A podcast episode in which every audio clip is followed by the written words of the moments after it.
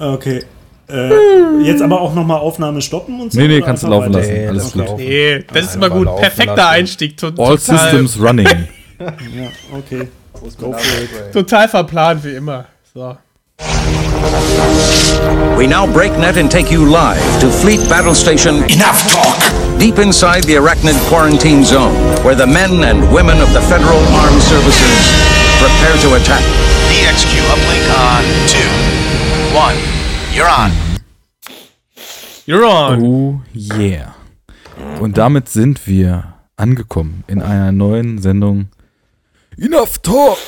Und weil das heute mal wieder eine ganz besondere Sendung ist, gibt es jetzt eine Person-für-Person-Begrüßung des Squads.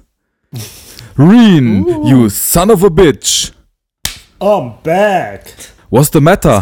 The motorcycle magazine got you pushing too many pencils? Guten Tag, guten Tag. What, what, what, what? Ich What, begrüße what, what, what? alle. And then there's one ugly mother Fabian. Das ist ganz schön gemein. Renés Begrüßung war irgendwie netter. Das Wortspiel passt aber so schön. Und Okay. Jens, he can cast it. Hallo. Alle Leute da draußen. Spät, aber doch da. Ja, einfach hier die Also, Aufnahmetermine verschwitzen. Was? Würde ich niemals machen. Würde ich niemals machen. Stimmt. Und Ihr du hast seid ja auch ein doch schönes eine- Intro mitgebracht. Das, das Squad ist doch meine zweite Familie. Oh.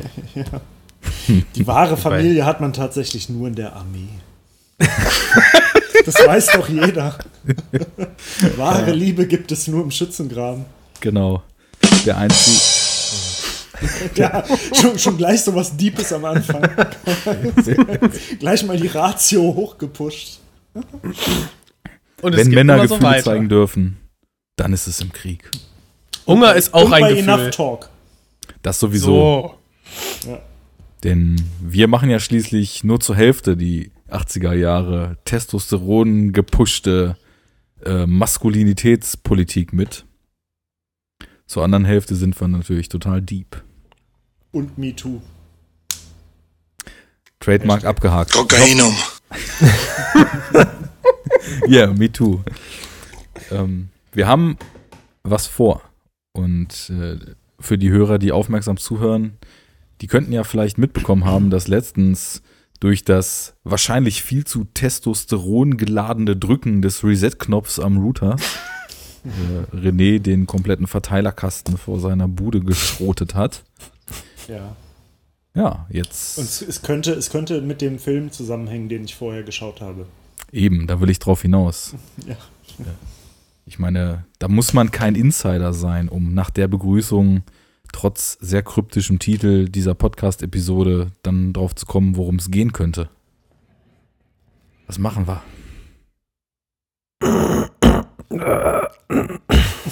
Come on! Los! Sag's doch! Come on! Do it now! Wer? Man muss halt immer sagen, wer jetzt was sagen soll. Sonst gibt es so awkward silence. Wir, wir, sind, wir sind zu selten in der Vierer-Konstellation, als dass da eine Natürlichkeit in so einem chaotischen Gespräch bis jetzt drin wäre. Andererseits wäre es ja auch äh, nicht Enough Talk, wenn es anders wäre. Wenn, wenn immer nur einer redet, ne? Ich meine, es war ja eigentlich schon, also man muss ja sagen, es war ja selbst am Anfang mit zwei Leuten schon so. Aber darf ganz man, am Anfang. Darf man ja mal nicht verschweigen, so, ne? Das stimmt. Wir saßen sogar Also, auf der gleichen? Couch Stimmt. und äh, Also, ja. also ich kann den Titel nicht sagen, ich esse jetzt Kuchen. Ja, Ah, ja. Prost. Appetit.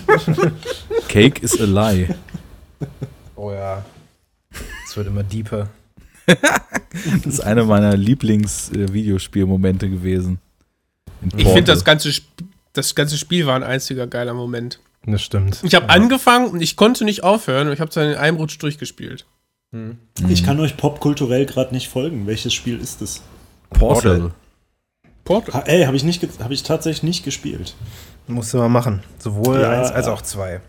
Äh, auf was für eins Plattform kann man das aktuell spielen? Last PC. Gen. Hm, Ja, auf dem PC wohl am besten. P ne? PC Master Race, Junge. Habe nix PC. Natürlich, du hast einen vor dir. habe, habe, ja, habe Dienstlaptop ohne Grafikpower. Ich Reicht wahrscheinlich für Portal. für Ja, Portal brauchst ist du keine ist moderne Grafik. Mittlerweile ist das mittlerweile so oldschool. Das ist auf Half-Life 2 Engine noch, also Source Engine, so wie Ja, ja. Counter-Strike Source halt eben auch und so.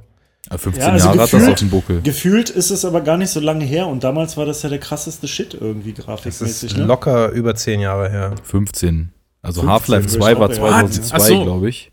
Ja, ja, aber, Aber- Portal meine ich jetzt. Genau, Portal kam mit der Orange Box und die, da gab es schon Half-Life 2 und glaube ich auch die, kam da, war da schon die, Add ah, das erste Add-on war glaube ich drauf. Mhm, ich glaube auch. Und Team Fortress. In der Orange Box sind alle Add-ons Ja. bei. Okay, ja. Auch Ich, ich, 2? ich zock nur noch Fortnite. Fort, Fortschneid, wie heißt es? Fortnite? Fortschneid? Fortnite. Voll, Vollschneid? Fortran, Fortran heißt es. Und wenn dir die Grafik einfach zu geil ist und du dir denkst, okay, ich muss jetzt mal was spielen, was vielleicht ein ganz bisschen schlechter aussieht, aber genauso geil ist, dann spielst du Overwatch, ne? Mhm. Wo, also, äh, ja. kannst du auch äh, Fortnite auf dem iPad spielen. Ja, willkommen bei Enough Talk, dem neuen Videospiel-Podcast-Format. Ja, warum nicht? Dass wir uns warm, dass wir uns warm labern, das muss uns ja wohl gegönnt sein. Ja, Mann, weiß ich doch. So ein Scherz. So. Und Ist ja auch äh, außerdem gerade Gamescom, ne? Nur um das hier mal zeitlich einzuordnen. Eben, wir sind top aktuell. Heute erster öffentlicher Tag. Und, es schon gibt haben keine- wir einen Podcast raus. Richtig. unglaublich. keine, keine News zum neuen FromSoft äh, George R. R. Martin Collab Game. Wen interessiert das? Alle. Jeden. Böser Blick. Böser Blick habe ich nur in meinem Opel. Elden Ring soll es heißen, ne? Das klingt mir irgendwie zu äh, Scrolls. reinrassig Fantasy-mäßig, muss ich Ja, sagen. Mann. nee, klingt's nicht. Nein. Nee, uh -uh, da liegst du falsch. uh -uh -uh. Ich habe ja jetzt, äh, passend zu dem Dschungel, in dem ja der, glaube ich, immer noch nicht ausgesprochene Film der heutigen Sendung spielt, habe ich ja jetzt endlich mal angefangen, äh, Horizon Zero Dawn zu spielen. Oh, das ist schön. Hast du diese Complete Edition gekauft, die jetzt im Angebot war? Äh, ich habe die schon, als die, weiß ich nicht, drei Sales zuvor oder so im Angebot war, mal gekauft. Da glaube ich noch für 10 Euro mehr, als sie jetzt kostet. Aber diese 10 Euro sind natürlich trotzdem gut investiert. Was halt echt komisch ist, ich habe wirklich jetzt ohne Übertreibung irgendwie zwei, zweieinhalb Jahre eigentlich nur FromSoft Games gespielt. Und ich habe dann bei dem Spiel so gedacht, naja, ich stell's wenigstens gleich auf hart hoch. Und es ist halt trotzdem der ultimative Spaziergang. Also wirklich Kommt drauf an. Ich habe das auch auf hart gestellt. Direkt. Aus gleichem, äh, aus der gleichen Denke raus. Und später wird's wird's richtig schwer dann.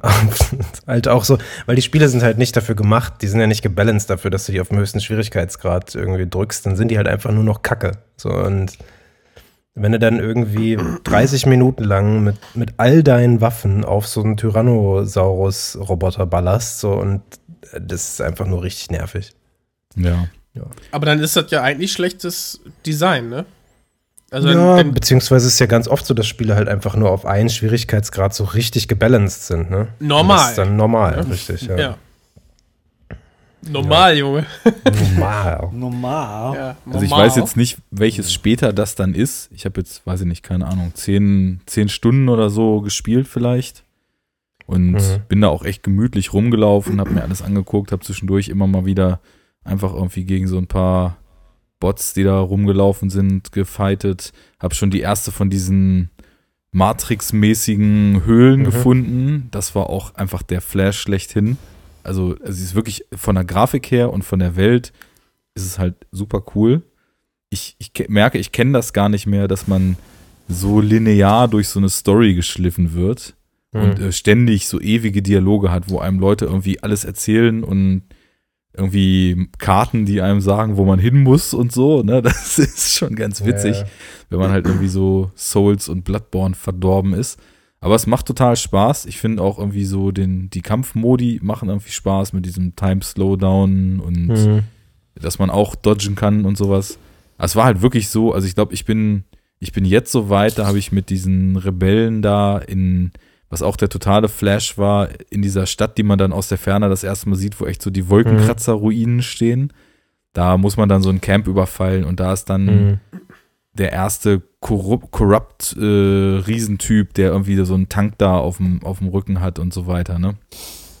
Und da bin Er ich ist jetzt noch irgendwie- super nah am Anfang auf jeden Fall. Also das Spiel ist halt richtig, richtig lang. Ich habe das schon gedacht, als ich die Karte gesehen habe. Weil ich habe jetzt so von der ähm, Karte vielleicht irgendwie 15% aufgedeckt oder so. Mhm. Naja. Das ist ja so ein bisschen so ein typisches, dann eigentlich wiederum Ubisoft-Problem, ne? So typisch Far Cry und so weiter. Viel zu viel Scheiße, die einen nicht interessiert und so weiter. Aber ähm, bei Horizon äh, fand ich eigentlich alles irgendwie interessant. Klar gibt es dann auch irgendwie Jagd, äh, Missionen XY, Z und so weiter, ähm, die dann auch irgendwann überflüssig werden. Aber Ja. an sich ist es schon ein mega, mega geiles Spiel. Und es ist ziemlich lang und durch dieses Add-on, was du ja hast, dann dieses Frozen, ich weiß ja, gar genau. nicht, wie es heißt. Das ist sogar schon freigeschaltet. Also könnte ich schon hin Ja. in den DLC jetzt. Dadurch wird es halt noch länger, ne? Und ähm, ich fand halt auch am Anfang die Idee von diesen Roboter-Dinos halt super kacke. So richtig kacke. Echt? ja, ja, voll. Das war halt so, da hatte ich überhaupt keinen Bock drauf. Und aber als ich dann gespielt habe, äh, bin ich voll schnell reingekommen. Und das, also die Story ist wirklich geil. Ähm, da kannst du dich schon mal drauf freuen. Ich habe mich echt gewundert teilweise sogar, wie gut ich die Story dann fand am Mhm. Ende.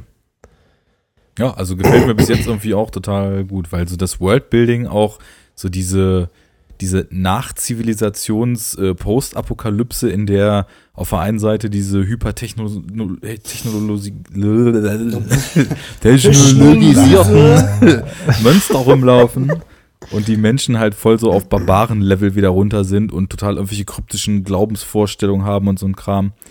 Das ist irgendwie vom Setting erstmal schon total interessant.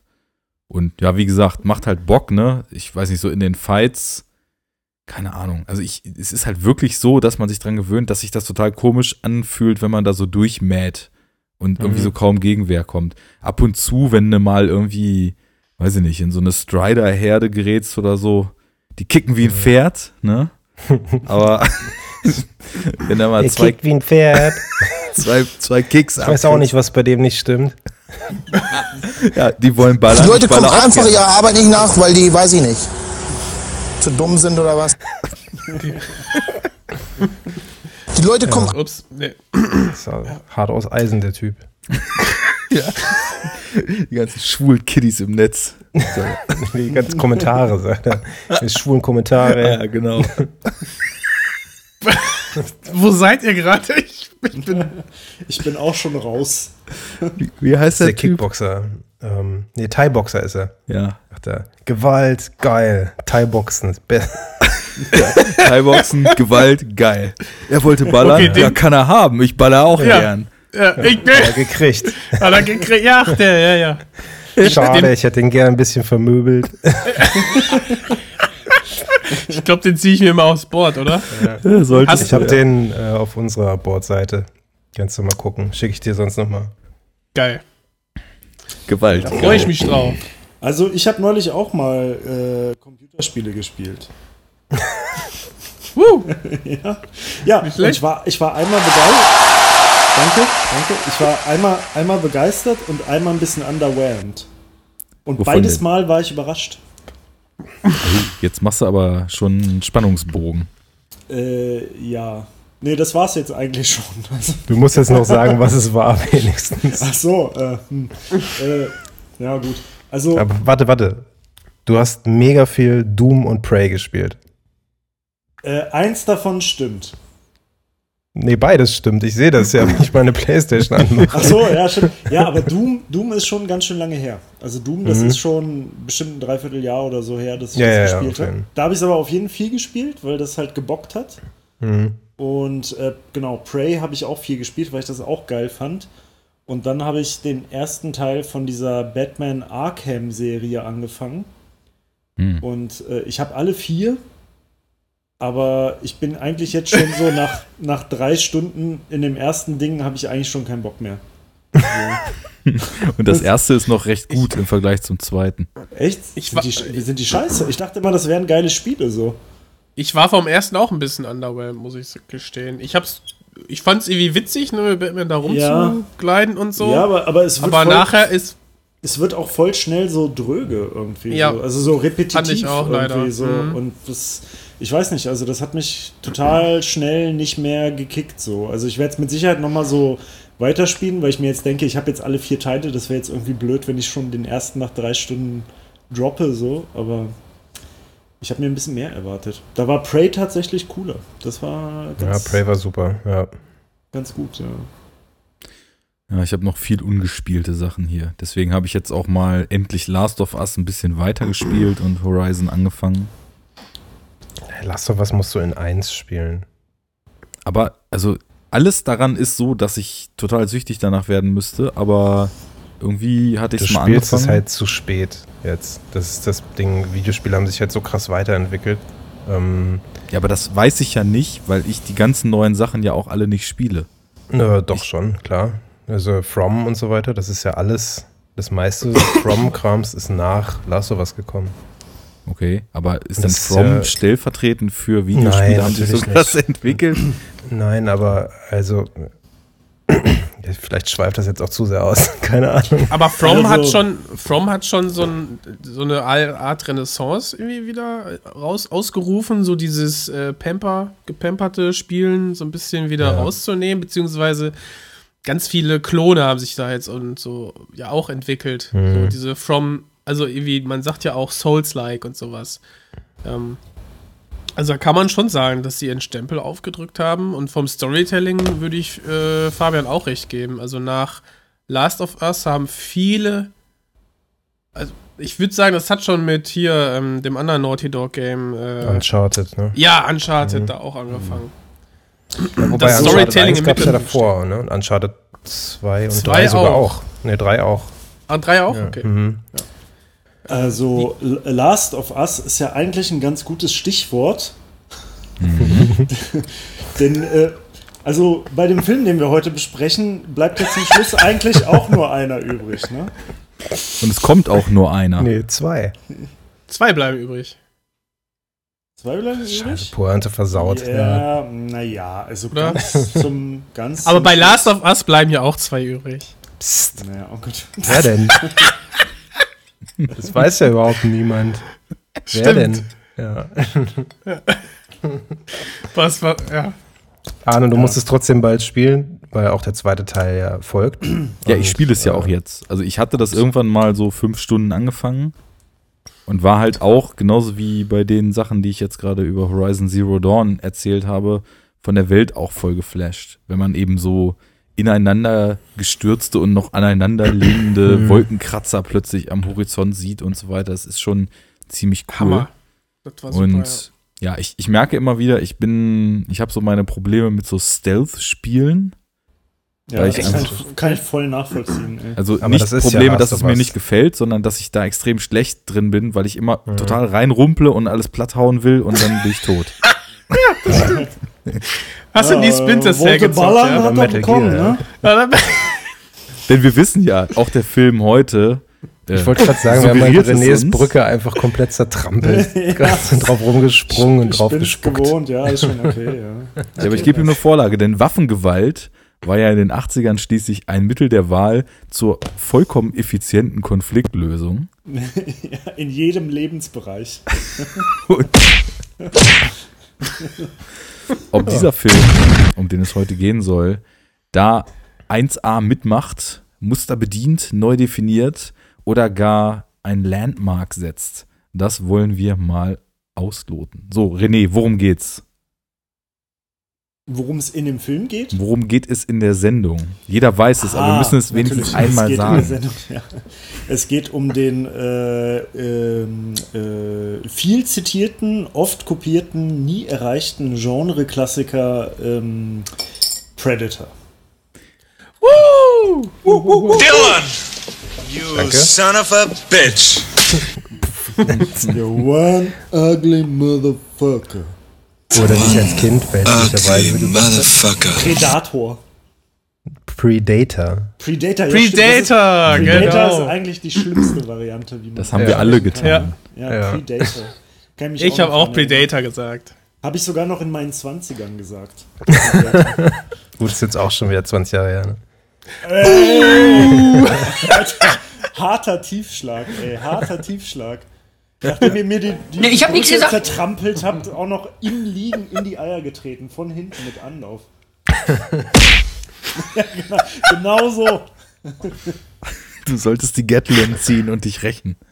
Ja, Mann, die, die Handgatlin, die handliche Gatlin für unterwegs, die ja jeder Mensch aus jedem handelsüblichen Krieg kennt. Absolut.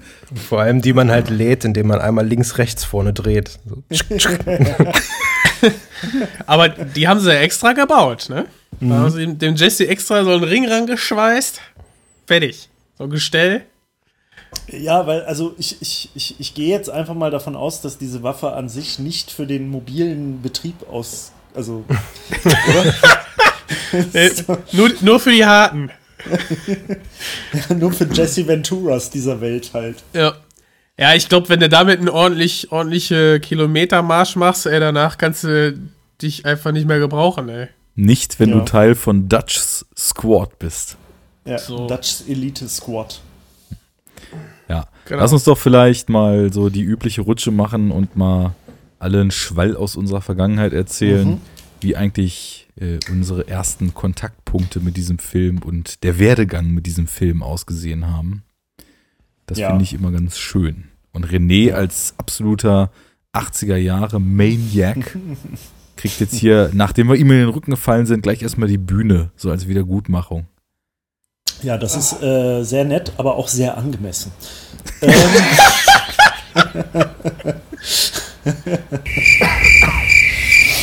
ja. So, ähm, äh, ja, wie, also äh, tatsächlich ist es so, dass im Vergleich zu vielen anderen Schwarzenegger-Filmen kam dieser Film so richtig erst relativ spät in meinem Leben äh, zum Zuge. So. Also die, die meisten großen Schwarzenegger-Filme so aus der Zeit, so, die habe ich halt schon echt als Kind immer so äh, krass abgefeiert und oft gesehen. Aber Predator habe ich, glaube ich, so das erste Mal so richtig komplett, also mal bewusst von vorne bis hinten, aktiv äh, erst gesehen. Ja, ich weiß auch nicht. Also da war ich auch schon irgendwie knapp 20 oder irgendwie sowas. Also Fabi vor 20 Jahren ungefähr, ne? Und ähm, nee, den habe ich relativ spät gesehen.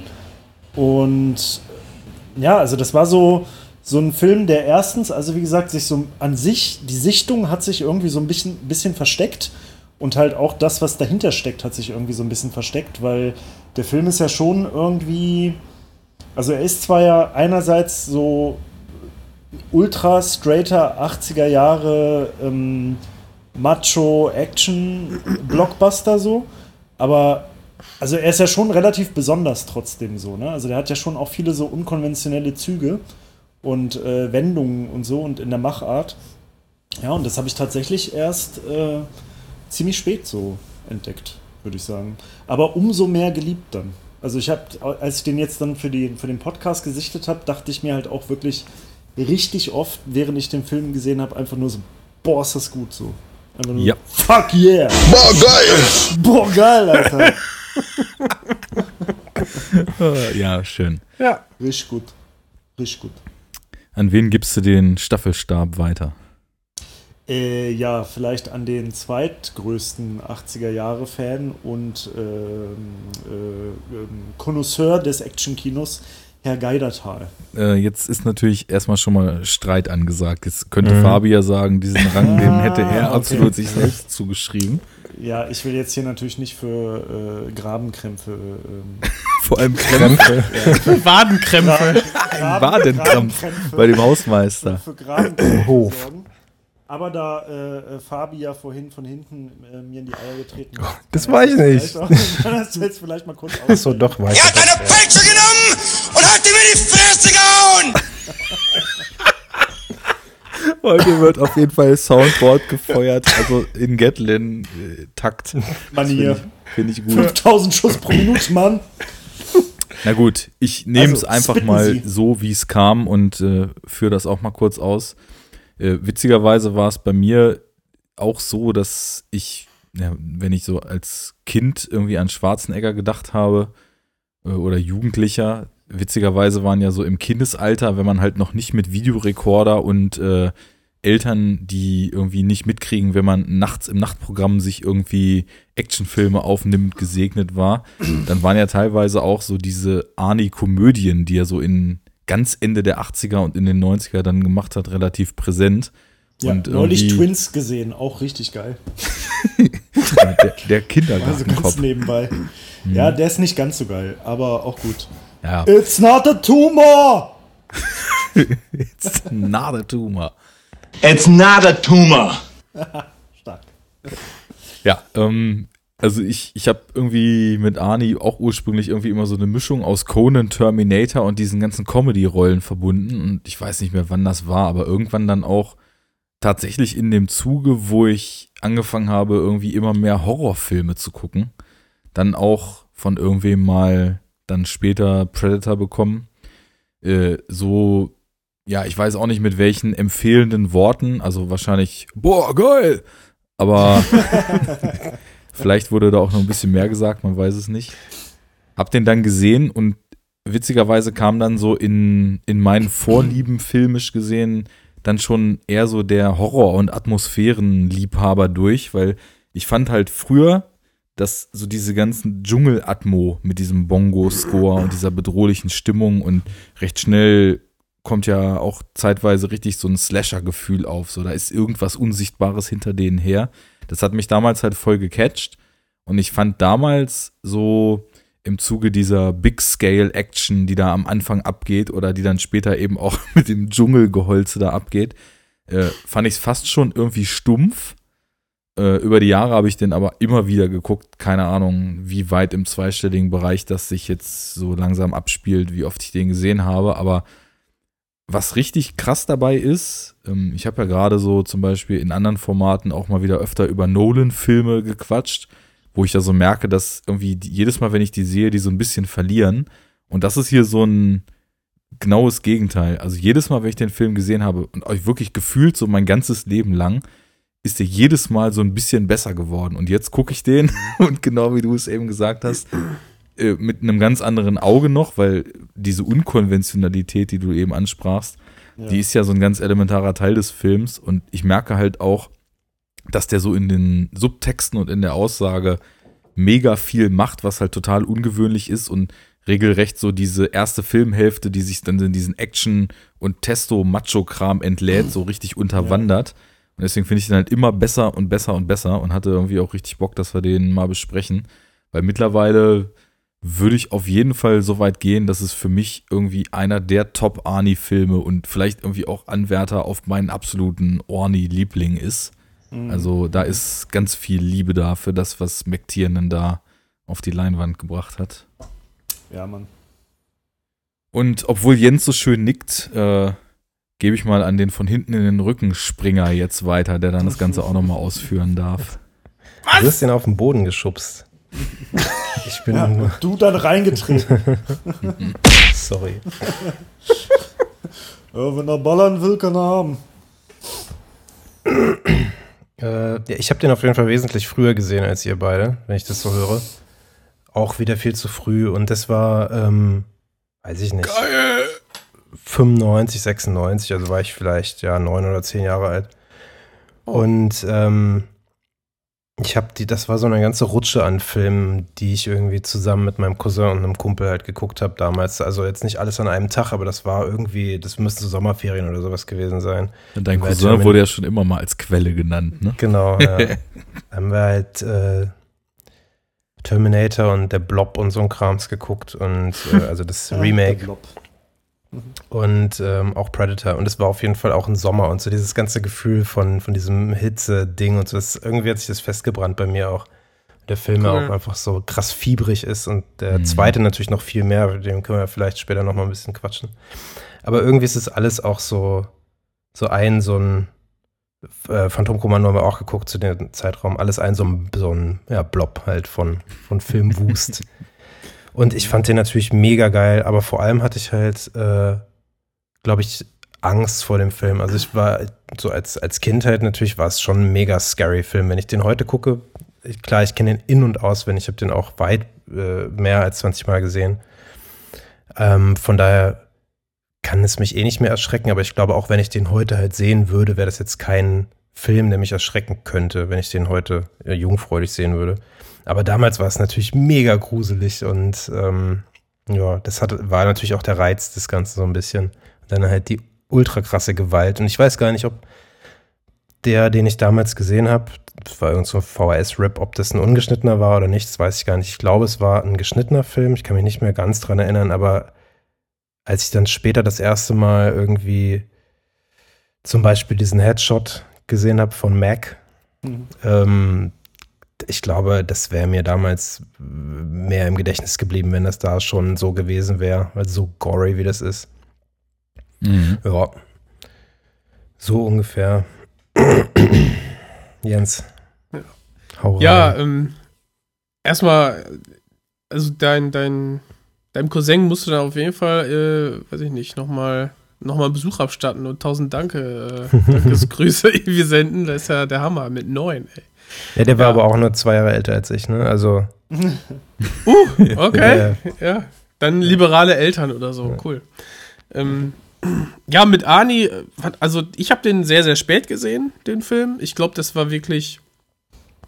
Äh, Teile kannte ich, irgendwie aus dem, aus dem Fernsehen, aber halt nie komplett gesehen. Und das war halt auch so irgendwie meine, meine Kindheit äh, irgendwie dann, dann begleitet und Jugend, so diese, diese, diese Ani-Filme im Fernsehen. Ich glaube, den ersten, den ich komplett gesehen habe, war wirklich Terminator 2 wo ich dann gemerkt, okay, ist ja richtig, richtig geil und Ani, jetzt verstehe ich auch, warum der, der irgendwie wurde immer als der Actionstar groß gehandelt. Und als Kind, wenn du dann Terminator 2 siehst oder generell verstehst du dann, weshalb. Und ähm, jetzt Predator ähm, war mir dann auch immer irgendwie ein Begriff, äh, vor allem dann, wenn man sich ein bisschen intensiver mit äh, Filmen und dann vielleicht auch mit dem äh, Arnie dann weiter beschäftigt, weiterführend. Und ähm, tatsächlich habe ich das dann eigentlich immer so weit aufgeschoben, weil ich äh, irgendwie keinen Bock hatte, mir den geschnittenen Film zu importieren oder so, dass ich dann irgendwann ähm, kommt man auf die Seite schnittberichte.com und dann gab es da irgendwann die Meldung, ja hier, ähm, dass ja Fox die Listenstreichung bestätigt. So, und das war 2010. Und als der dann frisch rauskam, habe ich mir den geholt. Also kann man auch ab echt 16 dann neu geprüft oder so. ne? neu Ja, geprüft genau. nach Ja. Listenstreichung ab 16. Ne?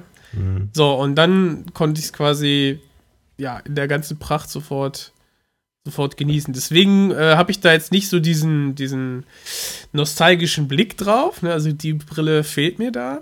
Ähm, aber ja, im Prinzip äh, den weißen Hai kannte ich quasi vorher. Mhm. Und für mich ist das halt der weiße Hai im Dschungel mit Ani. Und äh, das ist halt geil. Mhm. Definitiv. Ich- Ich, habe es im Hintergrund gerade mal nachgeschaut. Die VHS, die davon so kursierten, zu Free-TV-Ausstrahlung, früher habe ich jetzt nichts gefunden, aber die 18er VHS waren alle leicht entschärft.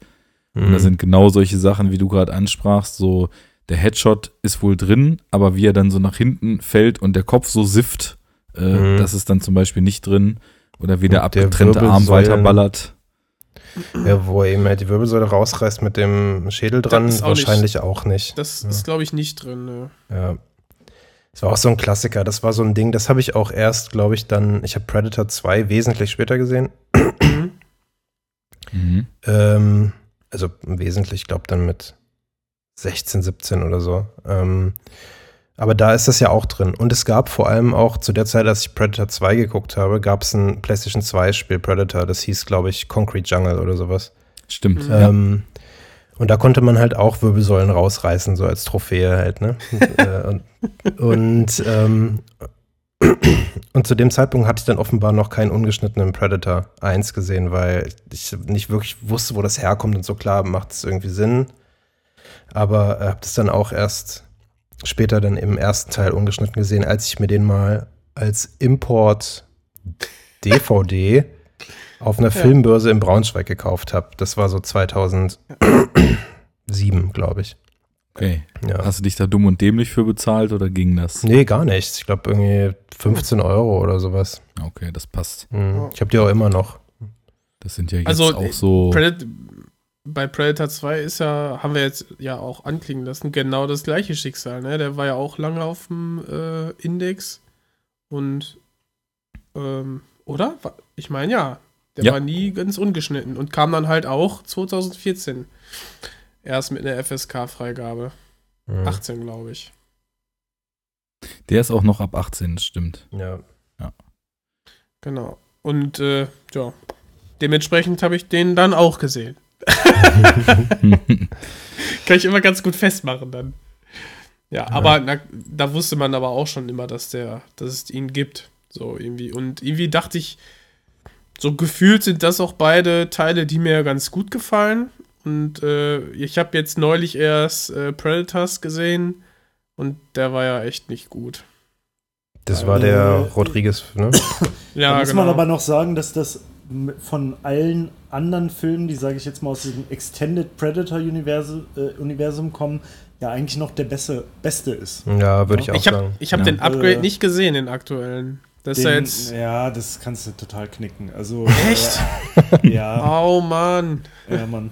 Und das ist ja das Absurde, der wurde ja auch von äh, Sean Black ähm, Mhm. gemacht, ne? Ja. Deswegen dachten ja im Vorfeld irgendwie alle, dass das dann richtig geil würde. Aber also ich fand ihn, ich habe ihn nur einmal gesehen, aber es ist halt ein schlechtes Zeichen. Also ich kann mich an ganz wenig aus dem Film erinnern. Äh, es ist ganz wenig hängen geblieben und ja, es war halt einfach auch nur so ein, so ein ähm, äh, Fanservice-mäßiger, mäßiges Gewaltabfeiern und halt einfach so dieses typische bei allem irgendwie mehr und größer und aber halt keine Substanz dahinter. So. Mhm. Und ähm, die Alien vs. Predator-Filme sind ja richtig Grotte. Halt. Also Ja, echt gut. un unfassbar beschissen so. Da wurde, Und, ja. ja, und da, so gesehen ist eigentlich Predators, also ich verstehe, würde auch Predators eigentlich fast als so eine Art Remake verstehen von dem ersten Predator-Film. Also der kommt so vom, vom, äh, von der Tonalität, äh, finde ich, am ehesten an den ersten eigentlich so ran. Mhm. Und so eigentlich auch, also wirklich fast schon so eine Art Remake und also ist natürlich irgendwie jetzt lang nicht so geil, aber so the best of the worst. So irgendwie. Ja, für mich ist der so ein bisschen ähm, Predators vergleichbar in der Art von dem, was er tut, so wie Hellraiser 2 zum Beispiel. So Hellraiser ist auch ein total äh, eigenständiger, wie ich finde, super weirder, äh, cooler Horrorfilm. Und dann kommt halt äh, Hellraiser 2 und sagt, okay, diese ganzen Mythen und so, die jetzt unausgesprochen im ersten Teil irgendwie so in den Subtexten mitschwangen und wo jeder sich so die Fantasie spielen lassen konnte, wo jetzt diese Cenobites herkommen und so weiter. Das zeigen wir euch jetzt mal alles. Und bei Predators war das dann so, wir haben halt irgendwie diesen Mythos dieser, dieser Jägerrasse, die irgendwie durchs Universum tourt und dann irgendwie auf Trophäenjagd ist und ebenbürtige Gegner sucht und so. Und dann kriegen wir halt irgendwie so ein bisschen mehr Einblick rein, was die machen. Aber irgendwie ist es dann doch auch wieder nur dasselbe, nur halt so ein bisschen größer aufgetragen, schneller, krasser, lauter. Und äh, hat, also es wird ja jetzt auch Ja. nicht der, der Planet der Predator oder so gezeigt. Das ist ja, wenn ich mich richtig entsinnen kann, auch irgend so ein x-beliebiger Planet. Ja, ja. Der wie ja, so so, ein- so, ein, so ein Hunting Ground. Genau, so eine. Arena Genau. oder sowas. Ja, ne? Richtig. Aber trotzdem, ich finde es immer schön, wenn bei solchen äh, total starken Kreationen wie dieser Predator-Figur oder auch bei Alien, wo ich auch im Grunde genommen diese Was wäre wenn Erklärung, die Prometheus dann ja auch nur zu einem Viertel geliefert hat, die brauche ich gar nicht. Ich finde das total oft eher so entmystifizierend. Deswegen mag ich es total wie bei Predator und auch bei Predator 2 dann im Grunde genommen dieses Wesen noch so mit ein ganz bisschen Mythologie, die man sich so selber zusammenreimen kann. Mhm. Also wenn man jetzt mal so alles an Wissen, was man später generiert hat, mal wirklich rausdenkt, dann wird er ja vieles nur so angedeutet und man kann dann total in, in der Fantasie sch schwärmen, wo, wo wohl da so die Connections sind und was das so für ein Wesen Ja. ist. Das hat halt total eine Wirkung. Aber das ist ja auch, finde ich, eine krasse Stärke von dem Film, weil ähm, die Exposition um, um diese Mythologie des Predators herum, die wird halt, finde ich, total geschickt äh, integriert so irgendwie. Also es wird ja nirgendwo so erklärt. Also es wird ja wirklich in dem ganzen Film nicht verbalisiert so. Also sei es jetzt von irgendwelchen Akteuren im Film oder durch irgendwelche beschissenen, so wie das ja heute ganz oft gemacht wird, so der Billo-Trick, dass halt bevor der Film anfängt, irgendwie so Lauftext mit so einer kurzen Exposition irgendwie gedingst das wird. kann oder auch sowas. manchmal ganz gut wie, sein. wie bei Blade Runner. Ja, Wollte ich gerade sagen, genau. aber also es ist ja schon insgesamt eher so ein einfacheres Mittel dafür. Ne? Und ich finde, dass der Film das halt so total geschickt einwebt. Und obwohl das halt nicht einmal verbalisiert wird, an keiner Stelle, kriegst du halt mit der Zeit, also mit jedem bisschen mehr, dass du von dieser Figur sozusagen mitbekommst, formt sich aber auch so ein, also klar, du wirst halt immer so ein bisschen im Dunkeln gelassen, was da jetzt genau abgeht, aber es formt sich eigentlich so ein immer stimmiger werdendes, einigermaßen rundes Bild, was diesen Typen, also dieses Wesen halt antreibt. Also du checkst halt, dass es ein Jäger und dass es da irgendwie um Trophäen geht und irgendwie so um Ehre und äh, dass die halt auch einen gewissen Kodex haben und so. Aber das- das das kriegst du halt alles. Ja, aber doch noch nicht im ersten. Ne? Im Doch. ersten. Doch, doch, doch, auf jeden Fall. Vielleicht nicht ja. beim ersten Mal schauen, aber ich finde doch, dass das, Ja. gerade wenn Ja, man auch so ein bisschen durchdenkt, ähm, wie Aber so diese, diese, diese Elite-Squad-Typen dann da losgelassen werden und irgendwie so total brutal alles wegholzen und plötzlich ist da so die, dieses Wesen, was ihnen gegenübersteht und was irgendwie dann auch so ganz klar nur ein Gegenüber angreift und tötet, was halt auch eine Waffe hat. Ja, genau. Ja, genau. genau. Und die Äh, Frau zum Beispiel, diese Frau, die sie da Ach, mitschleppen. das meint ihr. Okay, Ja. ich hab, war irgendwie gerade ja- im zweiten Teil schon, wo die dann. Ähm, Das Ende meinst du? genau, Mhm. genau, genau. Wo Danny Glover dann da im, im Raum. Spoiler übrigens, wir spoilern ja alles durch. ja, glaub, dann- bei, bei 30 Jahre alten Filmen kann man das Ja. machen. So. ja, aber muss man ja, muss man ja trotzdem sagen. Also immer wenn wir ja kein Roundup machen, dann wird ja gespoilert, ne? Genau. Ja. Für die, die das erste Mal einschalten und sich fragen, warum wird nach 40 Was ist hier eigentlich Minuten los? mit dem Film vor allem, angefangen? warum wird nach fünf Minuten schon die gesamte Filmreihe gespoilert, ohne dass man erstmal erklärt hat, worum es in dem Film geht? Spoiler-Sirene. Spoiler! ähm, genau, was ich sagen wollte, okay, stimmt mit dem Kodex, dass er nur ähm, wehrhafte ähm, Ge ob, ähm, Gegner quasi angeht, äh, auch die nur eine Waffe haben und so und die die, die Frau, die keine Waffe hat, die quasi gerettet wurde, dass er, dass er sich gar nicht für sie interessiert. Stimmt, das merkt man. Aber ich dachte jetzt so an Kodex wie, ähm, sie kommen immer wieder und äh, sie waren jetzt nicht das Ja, erste Mal auf nee. der Erde und Nee, sowas. nee, nee, das, das- kam ja alles erst, diese, dieses Ja, ja. Bigger Picture durch den zweiten. Nee, äh, es gibt doch auch im ersten diese Geschichte, die sie erzählt, oder nicht? Oder ähm, habe ich das vergessen mit dem immer Ja. im warmen Sommer und so weiter, in besonders warmen Sommern, bla bla bla, der Dschungel. Ja. Ja, genau. Ja, ja, Ja, das- das gibt's der, schon auch im der ersten Dschungel, Teil. Der Dschungel wird lebendig und so. Ja, Ja. Genau. Also so, es, es gibt halt so gewisse Hinweise, aber es wird nie Hinweise, so ja. richtig Genau. verbalisiert. Nee, das also stimmt genau. schon. Es Und, und es wird nachher hast du dieses. Ja, es, Sorry. Bitte. ich, äh, mit, dem, mit der Trophäe noch, das, das finde ich wirklich, das war dann, es gibt dann immer wieder so dieses Visual Storytelling, was ich auch ganz stark finde, mit, deswegen ist es auch doof, wenn in der gekürzten Version es rausgeschnitten ist, Mhm. wie er die, wie er die, quasi die Wirbelsäule samt Schädel rausreißt und nachher siehst du den Schädel sauber präpariert an seinem Gürtel hängen. Ja, du hast die Verbindung So. halt überhaupt nicht. Ne? Genau, genau. Und so weißt du, okay, er hat ihn gerade getötet, zieht ihm dann quasi das Fell ab, aber das Fell interessiert ihn nicht, sondern nur der Schädel und geht dann damit weiter auf die Jagd. Aber das ist halt auch, das, wir, wir, wir sind schon so ein bisschen ahead of ourselves, aber wenn Ja. wir gerade schon da sind, ähm, äh, ist ja quasi auch so sein, sein würdigster Gegner, ne? Und das ist ja also halt Billy, den er da am Ende auf der Brücke, mit dem er ja eigentlich so den krassesten Kampf hat und so weiter. äh, Ja, den man, aber weiß nie, ich, den man aber nicht sieht. den man ne? nicht sieht, genau. Aber es ist ja ein Kampf mit Messer anstatt mit, Ja. mit Schusswaffen und so weiter. Ja, ja, ja. Und er ist ja derjenige, den er dann da oben auf dem Baum hat, mit dem er dann eben die Wirbelsäule rausreißt und den Schädel dann da irgendwie liebkost und, und säubert und hast du nicht gesehen. Ja, gut. Aber nochmal zurück zu dieser Nummer mit, äh, mit der Backstory vom Predator und so weiter.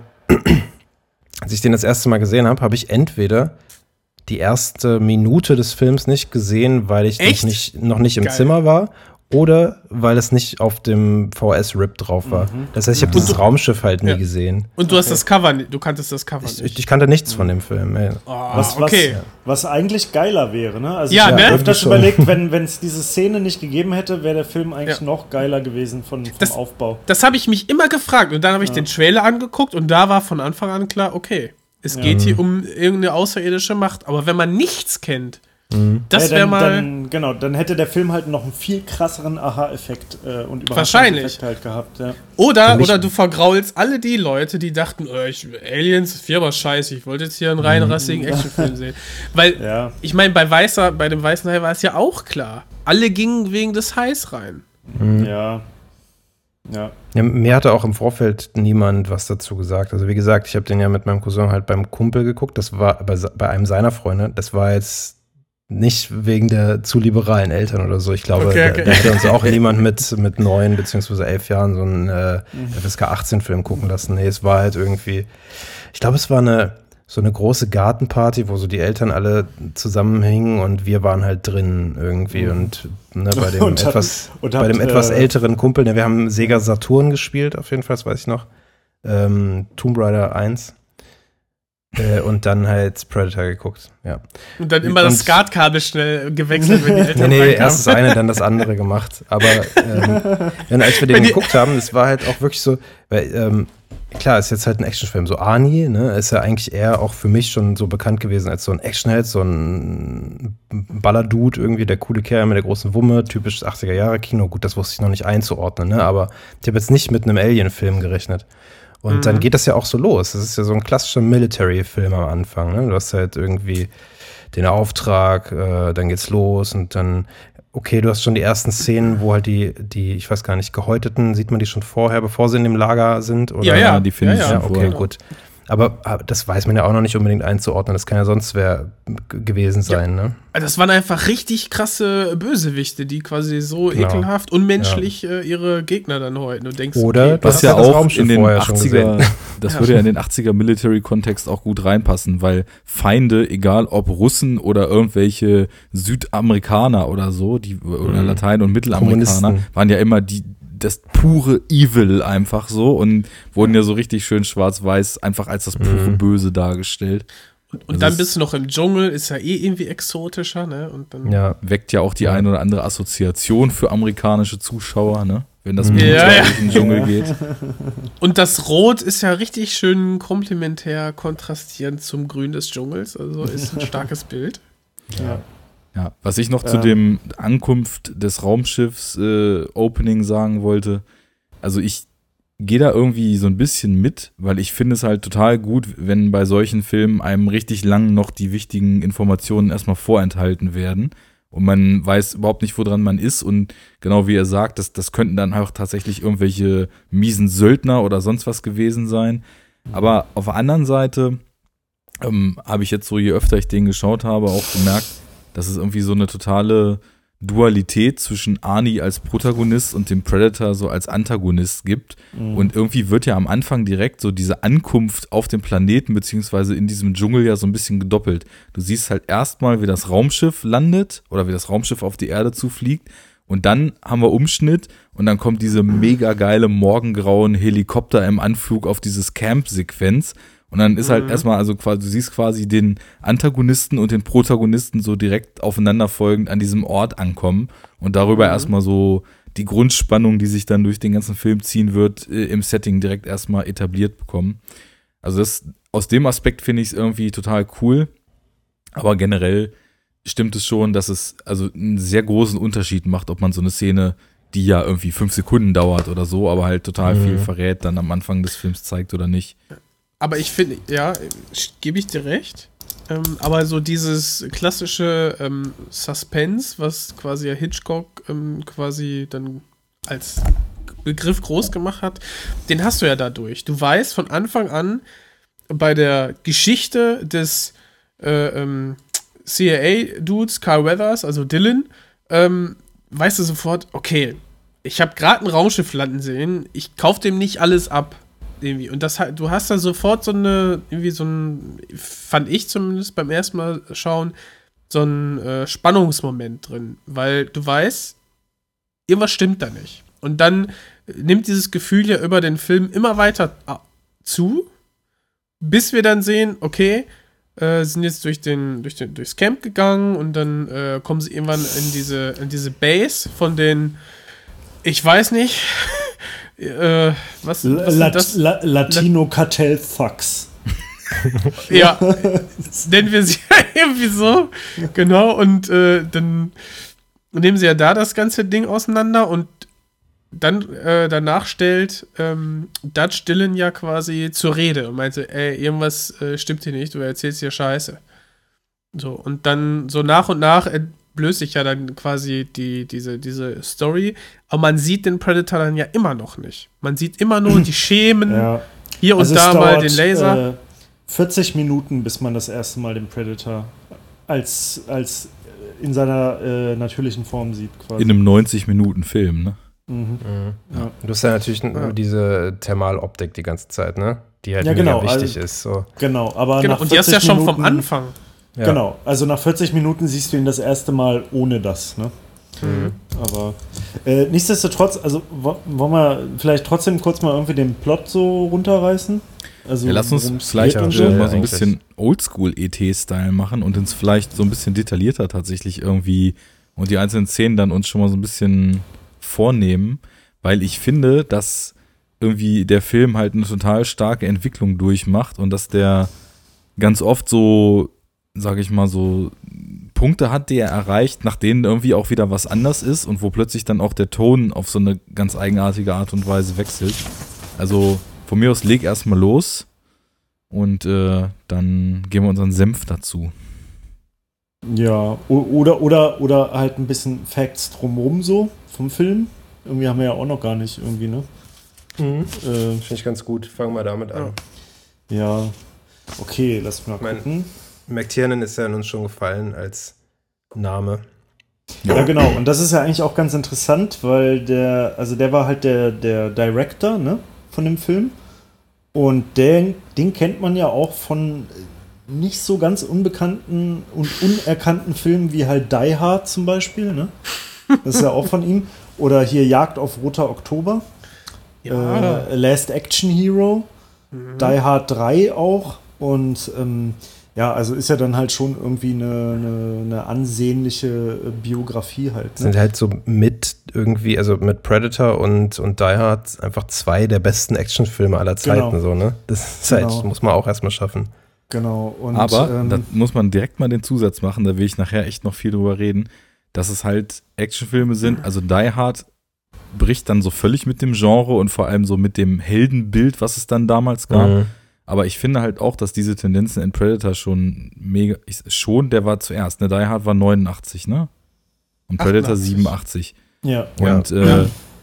dass man in Predator das eben auch schon total stark merkt, dass McTiernan irgendwie, ich glaube sogar, und auch die, die Zitate, die ich von ihm kenne, belegen das, denke ich mal, auch so eher so einen kritischen Blick auf diesen unreflektierten Körper-Männer-Waffenkult so im, im 80er Action-Kino hatte und da dann doch irgendwie ganz andere Sachen macht. Also das, das Genre gleichzeitig total krass bedient und dann aber irgendwie ja. auch hinterfragt und irgendwie so zwischen den Zeilen zu einer ganz anderen Lösung kommt, als es meistens kommt. Und bei Die ja. Hard war das dann natürlich total anders. Da war es plötzlich nicht mehr der unbeatable Muskelprotz so, sondern der Everyday der völlig, Man. Völlig halt fertige, immer kurz vorm Kollaps stehende äh, äh, Streifenbulle halt so, ne, quasi.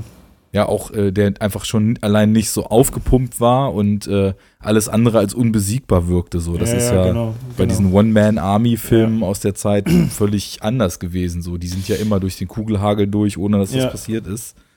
Genau, und da können wir ja dann, äh, wenn wir im, im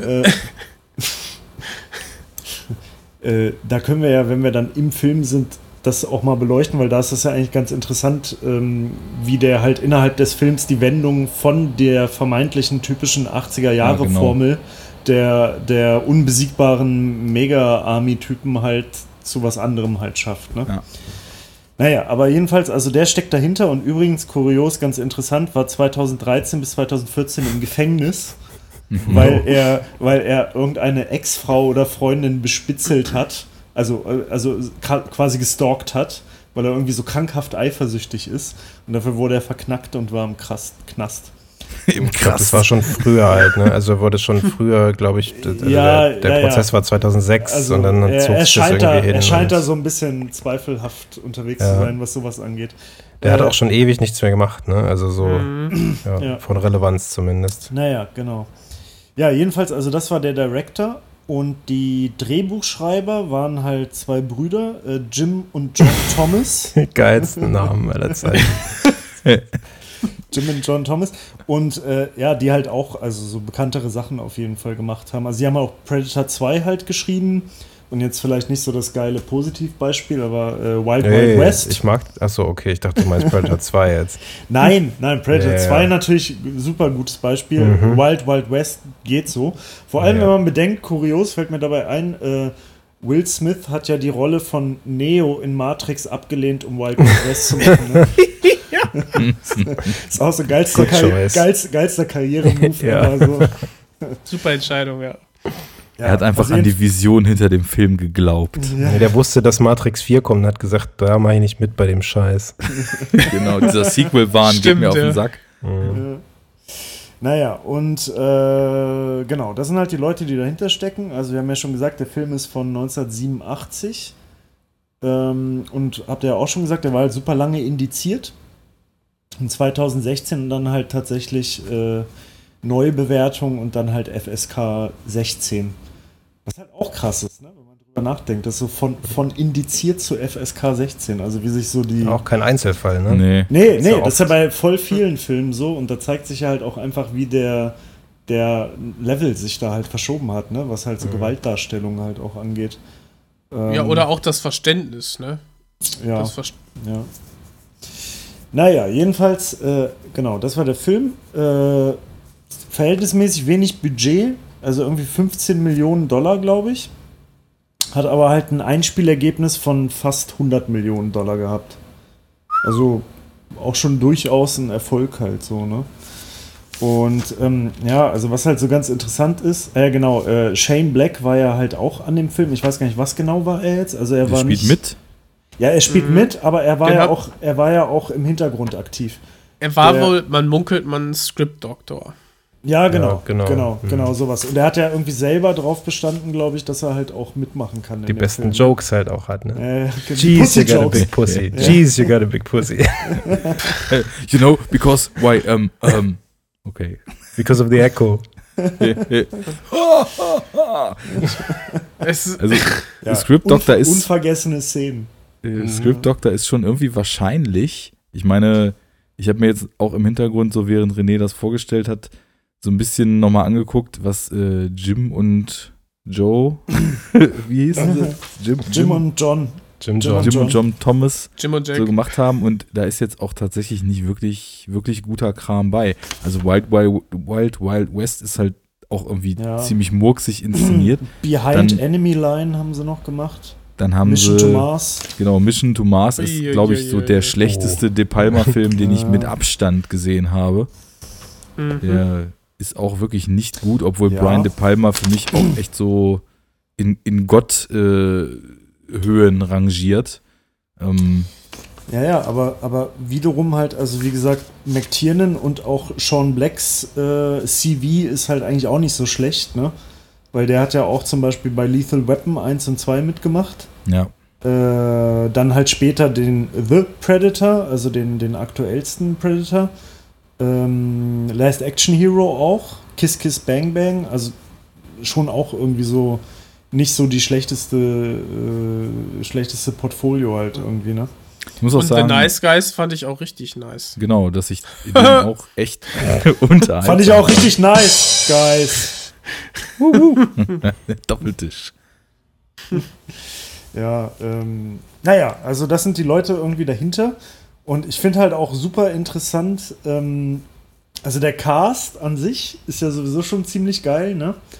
Weil es halt irgendwie, also es ist ja irgendwie so der, der männlichste Cast des Jahrtausends irgendwie so, ne? Also ist irgendwie so, so mehr Testosteron kann man ja eigentlich irgendwie schwer, schwer vereinen so.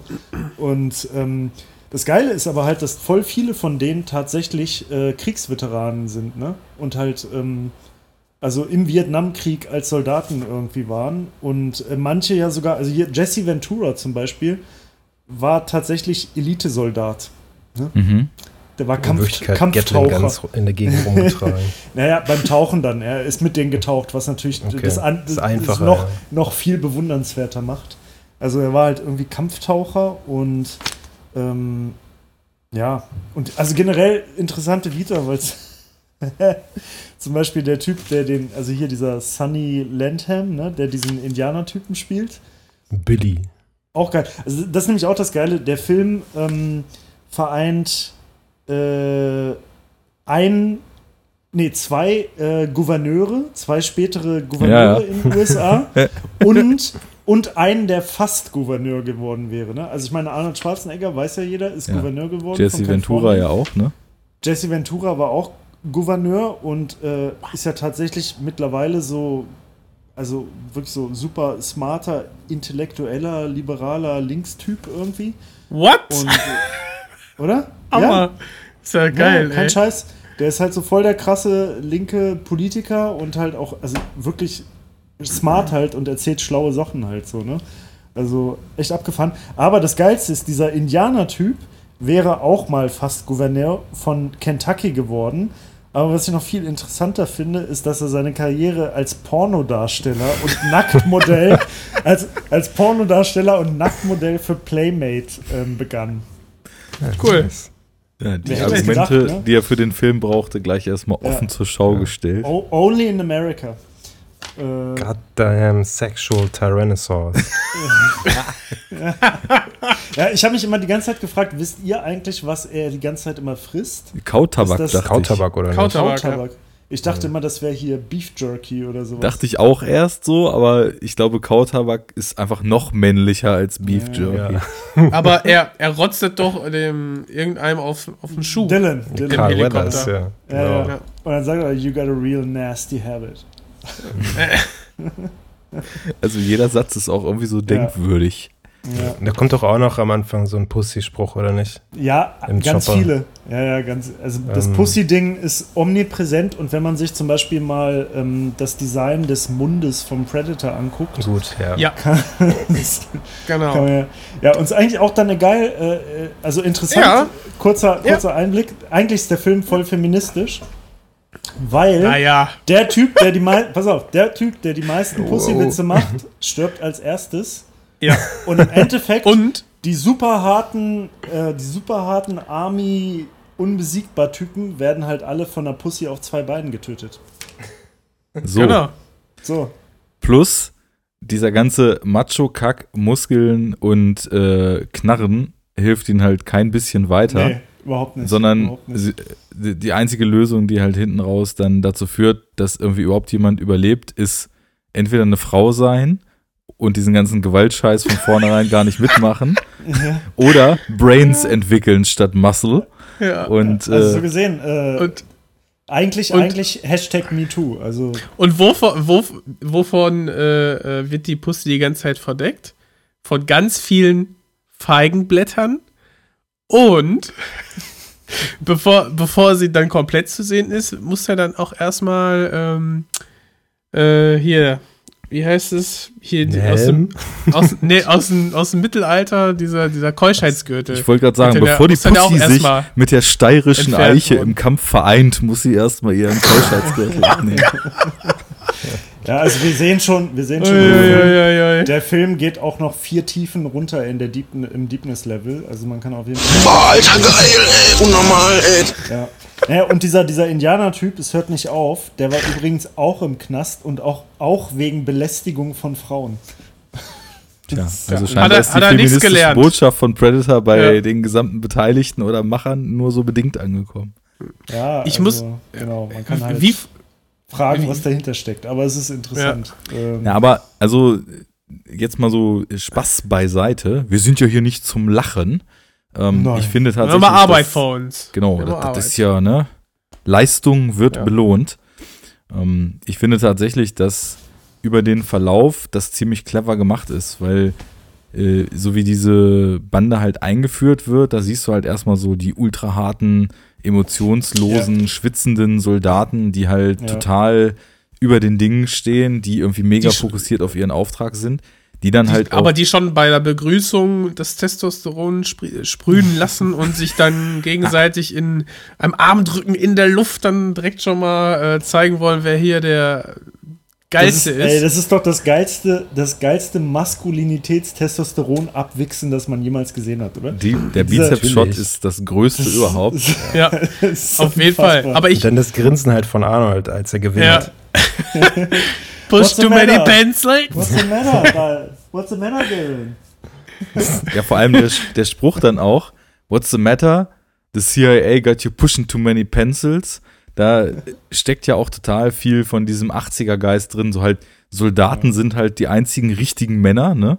Und Ja, ja, dadurch, dass halt er bei diesem Männlichkeitsbattle, diesem Bizeps-Show-Off da äh, Kraft, kräftemäßig unterliegt, äh, dadurch ist er dann halt auch irgendwie gleich in seiner Männlichkeit total beschnitten. Und das geht dann Ja. einher mit, er ist halt kein äh, echter Soldat mehr, der in the field kämpft, sondern ist halt zum Sesselpupser geworden, was halt per se auch schon wieder viel weniger männlich ist, als mit Ja. dem M16 Obwohl er halt irgendwo Leute trotzdem die krasse. Maschine ist und so mit zwei Ja, MP5s fuck, genau. rumläuft und so, ne? Also, Ja, ja. ähm, Aber, äh, aber es wird auch erstmal klar, er gehört halt nicht zu ja, dem, genau, zum klar. Team. Wird Er ist halt direkt auf der. den Schuh gerotzt und so. Ja. ne? Genau, er ist der CIA. Seine ähm, Autorität wird nicht ak akzeptiert so. Genau, genau. Direkt klar gemacht. Aber ganz am Anfang noch, du warst ja gerade dabei zu sagen, ja, wir sind von Testosteron, Army, ähm, Gewichse, werden wir dann immer feministischer. Ich fand jetzt diese Sprüche, die er im Helikopter droppt, ich fand die nicht geil. Ich fand die auch nicht, also früher als Kind hätte ich die vielleicht lustig gefunden, aber mittlerweile, ich fand's echt, ich fand's ein bisschen fremdschämig. Und, Also wel welche Sprüche ist die von Shane Black oder die von Jesse Ja. Ventura? nee, von Shane Black. Also sprich diese ganzen Pussywitze. Genau, Sollen die ja auch fand, nicht cool sein. Das wollte, darauf wollte ich ja. hinaus. Die sollen doch nicht cool sein. Das hat, das haben die doch von Anfang an schon mehr oder weniger so klargestellt. Und auch die Reaktionen von den, von den anderen Army-Typen im Helikopter, die waren, die waren ja auch so, ah, mit deinen doofen ja. Witzen. Ja, ja, ist noch freundlich ausgedrückt. So, Ja ne? gut, also ich meine, es ist jetzt natürlich schon, also man muss, es ist natürlich schon ein bisschen weit hergeholt, da jetzt ganz klar eindeutig irgendwie so äh, ähm, bewusste feministische Untertöne drin zu erkennen. So, das weiß ich jetzt halt nicht so. Ne? Aber Also ich finde, ich das find passt. ich finde dein. Ja, jetzt nicht die so- Demontage von diesem Testo-Action. Genau. Das, Ja, das ja, ist es so ja. ein bisschen. ja, Das ja. ist es halt eher. Also ich meine, Ja. darauf wollte ich Ne? eben so hinaus, die, die werden dann halt eben erstmal als die Ultramaschinen, die halt so nach 80er Action-Standards, äh, in diesen, so wie in diesen ganzen anderen Filmen halt es einfach total unreflektiert gezeigt wird, werden die halt so als die Megatanks eingeführt Ja. und dann während die ja, dann und, eben und so werden, und das steigert sich ja noch. Also Ja, in genau. der ersten Hälfte des Films wird das ja quasi bis ins Absurdeste äh, gesteigert, Ja. als sie dann halt diese Szene haben, wo sie da halt äh, ähm, dieses, diese, diese Latino-Thugs da halt hochnehmen, ja. Ja. Aber das ist ja auch voll geil, weil das zeigt ja eigentlich umso mehr, also das, das betont ja eigentlich die Bedrohlichkeit des Predators, ne? Weil es wird halt erstmal total krass aufgebaut, okay, hier ist das Heftigste, was die Menschheit zu bieten hat, so, hier sind so die, die ultimativen Motherfucker, so, mit denen willst du dich halt nicht anlegen, so, ja, es gibt kein Problem auf der Welt, was die nicht lösen können, aber, also du musst quasi schon das Universum verlassen, du musst halt Außerirdische holen. Äh, Das um Universum Match- verlassen wird schwer, aber ja, also nicht das, also die Welt, den Kosmos. Du musst das, du musst das irdische, du musst das irdische verlassen, um quasi einen Antagonisten zu finden, der der selber so krass ist, dass er mit denen fertig wird. Ne? Und ich finde diesen, äh, das finde ich halt voll cool. Also das ist, hat halt einfach so voll die Wirkung, weil du die erstmal so total hoch pushst, ne? Und dann siehst du aber ja, wie der Predator im Grunde genommen die ja nach und nach eigentlich in, in einer Art Spiel halt Ja. dezimiert, Ja. so, ne? Und wie die halt einfach, also trotzdem nicht wirklich Match sind für ihn, so, ne? Zumindest anfangs. Und äh, das ist, finde ich, eigentlich so ein ganz, ganz geiler Move und halt auch wieder total untypisch, äh, wenn man es mit diesen anderen Filmen vergleicht, weil Mhm. es ist halt nur eine Zeit lang und vordergründig dieses typische Thema, ja hier äh, unbesiegbare Mega-Muskel-Militärtypen so äh, und in den anderen Filmen zieht sich das ja immer so, also hört das ja nicht auf. Ich meine, guck dir Kommando an, so ja. Bei, Genau, bei genau. Kommando ähm, äh, hört das halt nie auf, diese, diese Unbesiegbarkeit wird halt von einfach immer mehr. Ja, Ja, und- genau. Es wird also der- immer nur weiter hochge, hochgepusht. Genau. So, ne? Wollte ich gerade sagen, der Kommando-Ani ist der Ani, der am Anfang des Films aussteigt. Der hat einfach nur die eine Insel Genau. gerade gesäubert, ist in den Chopper gestiegen Ja. und jetzt Ja. zu der geflogen. Genau. Das ist, genau. das ist der Ani. Und, das dann fängt ja. Ja? Also das finde ich halt geil gemacht irgendwie. Das ist Auf irgendwie äh, geiler Spannungsaufbau einerseits und halt auch so, äh, ja, also es gibt dem Ganzen so Gravitas, ne? So, so Gewicht halt irgendwie. Es ist ja auch eigentlich das Intro halt, ne? Das kann man irgendwie, so das, das Akt 1 meinetwegen. Das Ende Ja, von Akt genau. 1 ist halt dann irgendwie äh, nach dem Camp. Ja, genau. Ja. Und dann geht Wenn ja der Film halt eigentlich haben. auch. Ja, genau, wenn sie fertig sind da. Und dann geht ja der Film erst so richtig los. Dann kommt erst irgendwie der namensgebende Bösewicht und so weiter und so fort. Klar, du hast vorher schon die Hinweise mit den Aufgehängten da. Wir, wir können das ja kurz abhandeln, ne? Wir haben wir ja noch nicht gemacht. Also die Trickgesichter also, am Anfang. also können, können wir Dann, machen, äh, aber wir sind ja noch nicht mal fertig mit diesem ganzen Drumrum. ich dachte, wir waren schon längst bei, dem, Nee, beim, halt bei der Muskelbegrüßung. Halt, wir sind, wir sind Ja. halt krass ins Inhaltliche schon wieder abgedriftet. Das- so, wie immer. fordert der Film wohl so.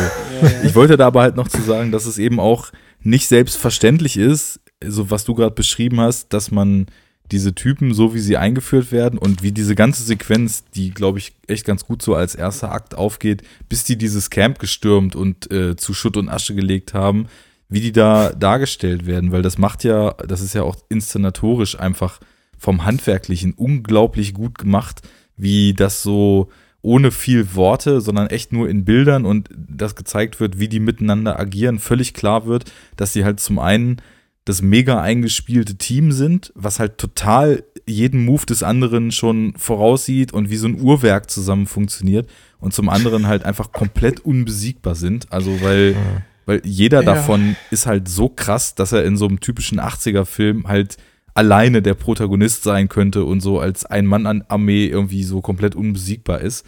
Und das muss man dann ja McTiernan auch geben, dass er an der Stelle einfach inszenatorisch erstmal diesen kompletten Aufbau und diese komplette Einführung und so passive Charakterisierung, die man so mit den Figuren in so einem Actionfilm macht, einfach handwerklich richtig, richtig gut Ja, macht. Also, also ich finde, der Film ist eigentlich ein totales Lehrstück dafür. Es gibt kaum Filme, die das besser machen irgendwie. Also wo es halt Mhm. ich will auch da, darf richtig ich geil kurz ist. reingrätschen? Ja. Ja. sag mal. Wo?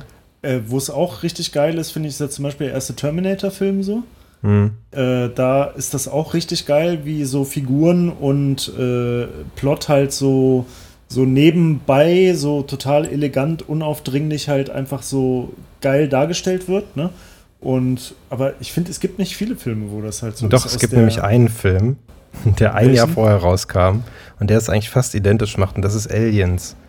Ja, Und, okay. und, und ich finde, ich Ja, will gut, das auch nicht ja kleinreden, was McTiernan Cam da macht, Cameron aber halt, ne? Zweimal Cameron. Ja, ja, klar. Das könnte halt damit zu tun haben, ne? Ja, das stimmt, Hm. ja. Aber also das äh, McTiernan macht über, überspitzt es natürlich noch ein bisschen da, durch diese Camp-Nummer. Das hat Aliens ja nicht, ne? Aber Hm. ähm, trotzdem hast du halt diese Ultramaschinen, die irgendwo landen und halt eigentlich alles platt machen müssten und dann halt nach und nach fertig und dann, gemacht und werden. dann so. werden halt nur Ärsche getreten, ne? Genau. Ja. Und von daher, hast, äh, es gibt es schon Parallelen irgendwie. Und, der, und Aliens war halt ein Jahr vorher. Aber dennoch ist, ähm, ist es eine anzuerkennende Leistung da, was du gerade schon erzählt hast, was McTiernan hier macht. Ich finde Ja, gerade der, gerade der erste Akt ist, ist halt so gut, weil nach dem, also erstmal sehen wir das Camp, das Zusammentreffen der beiden Parteien, CIA und Mercenaries, die dann irgendwie zusammen auf den Job gehen und erstmal schön, ja, Armdrücken machen, um zu markieren, wer hier der geilste ist von denen. Und dann merkst du so langsam, okay, da sind ein paar dabei, die sind ein bisschen doof. Da sind ein paar dabei, ähm, die rasieren sich halt äh, einfach nur mit ihrem Schweiß und sind halt super hart und äh, sind halt, halt alle irgendwie ein gutes, eingespieltes Team und eben der CIA-Typ, dessen ja, Funktion äh, einfach nur, ja, er darf halt mitkommen und ist eher so ein Klotz am Bein, ne? Äh, als, als dass sie ihn da wirklich akzeptieren. Und dann wird ja nach und nach, werden ja auch die ganzen Grundlagen gelegt im Dschungel für den zweiten und den dritten Akt. Also die laufen weiter, gehen durch den, okay, gehen durch den Dschungel und ähm, dann haben wir diese Charakterisierung, wie ihr schon gesagt habt, und wir lernen aber auch eine zweite Seite kennen, und zwar, dass es eben nicht nur diese dumm, dreisten, äh, hirnlosen Kampfmaschinen sind, sondern die haben halt auch sowas wie eine menschliche Seite. Wenn sie nämlich da diese, ja, gehäuteten anderen äh, Menschen quasi sehen, die vom Baum hängen. Und vorher auch diesen Piloten, dass der ja quasi auch irgendwie zerfetzt da irgendwie im Helikopter liegt, ne, oben noch im Baum. Dann merkst du auch, okay, äh, die haben auch schon Empathie. Und da geht's halt immer weiter. Wir, wir, wir sehen ähm, dann diese ähm, Wärmebildkamera, wo wir dann natürlich der geübte Zuschauer weiß, okay, das ist halt der Predator und andere würden vielleicht sagen, okay, irgendwie eine Macht oder äh, irgendwie ein, ein anderer Supersoldat, der irgendwie so krasse Technik hat. Und bis zum Camp, wie ihr sagtet, ist dann ja die Charakterisierung mehr oder weniger abgeschlossen und wir wissen, okay, da existiert noch was anderes, irgendeine andere Entität äh, in diesem Dschungel. Und dann finde ich, was die dann abfeuern an dieser, an dieser Action-Szene, ne, am, am Ende ersten Drittels, das ist ja so lang, das wäre ja, also, ist ja einfach richtig krass, was der da an, an Explosionen zündet und, Äh, und du Action. also du Camp meinst oder- das Camp. das genau, Camp, ja, ja, Ja. Ja. genau. Übrigens, ähm, äh, wisst ihr, wer das gemacht hat? Äh, das hat derselbe, warte mal, äh, wie hieß der? Ich habe das hier irgendwo aufgeschrieben. Also ich weiß nicht genau, welche Position dieser Mensch hatte, also so Stunt-Typ oder weiß der Teufel was. Auf jeden Fall derselbe Boom Mensch Operator. vom A-Team. Ah, okay. Und ich finde, wenn man das weiß, dann fällt es einem sofort auf so. Weil, wenn du das dann nochmal guckst, siehst du so ganz viele so typische A-Team-Shots. Ja, so, Okay. so, wo Leute so irgendwo runterspringen oder Ja, ja, runterfallen. genau, dahinter Ja. explodiert's. Hinten explodiert's und die, die Feuerwalze kommt mit ihnen nach vorne und sie Ja. springen irgendwie so weg. So. Ja, oder sie fliegen halt so über dich rüber, so ähm, Ja, Power genau. Rangers mäßig irgendwie. Genau, das ist ja aus so ihrem, der, das ist Oder so der- ganze Wände, die, die einfach wegplatzen. Ja, so, so Ob durch Ani oder. Signature A-Team-Moves halt irgendwie. Ja. Ne? Es gibt noch einen witzigen. Signature-Move auch in der Szene.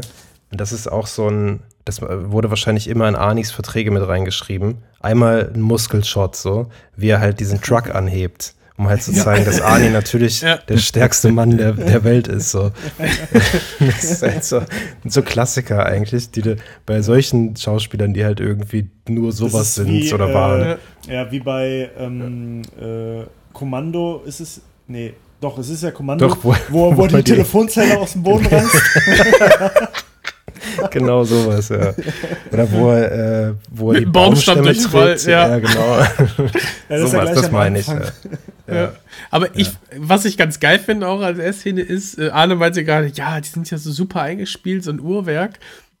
Ähm, Arnie als, als äh, Squad-Leader äh, bellt dann erstmal so zwei, drei Kommandos. Ja, du gehst, du kümmerst dich hier um das Krähennest, schaltest den aus und du in der Ecke die beiden.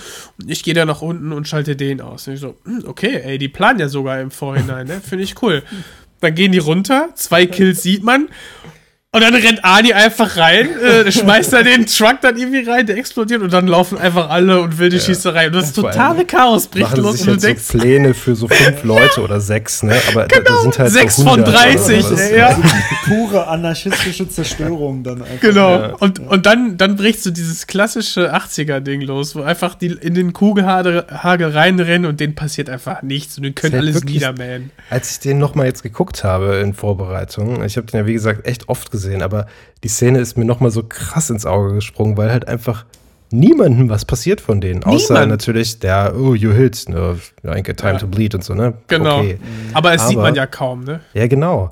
Und es ist halt, das, das wusste ich nicht mehr, dass das so plump ist, dass die da wirklich halt so 100 Leute, alle mit Knarren, irgendwelche miesen Guerilla-Kerle einfach so niedermähen und niemandem passiert irgendwas. Aber ich ist glaube so halt, dass das nicht, Man- man- dass das nicht man hat- äh, stumpf ist, sondern dass das Glaub sehr ich auch. bewusst ist. Wegen dem, was Ja, halt natürlich. wie René Ja, schon vorher klar. gesagt hat, dass, dass Ja, die ja. wirklich so als, als absolut verdichtetes Kondensat dieser völlig jenseits von Gut und Böse übertriebenen 80er-Action so, so wie der Bizeps-Shot die ultimative Übertreibung von diesem Testo-Maskulinismus ist, ist es halt auch einfach so, deswegen meinte ich, jeder von denen ist so ein Tank, der könnte halt in seinem eigenen Film irgendwie ganze Armeen von irgendwie Söldnern umbringen.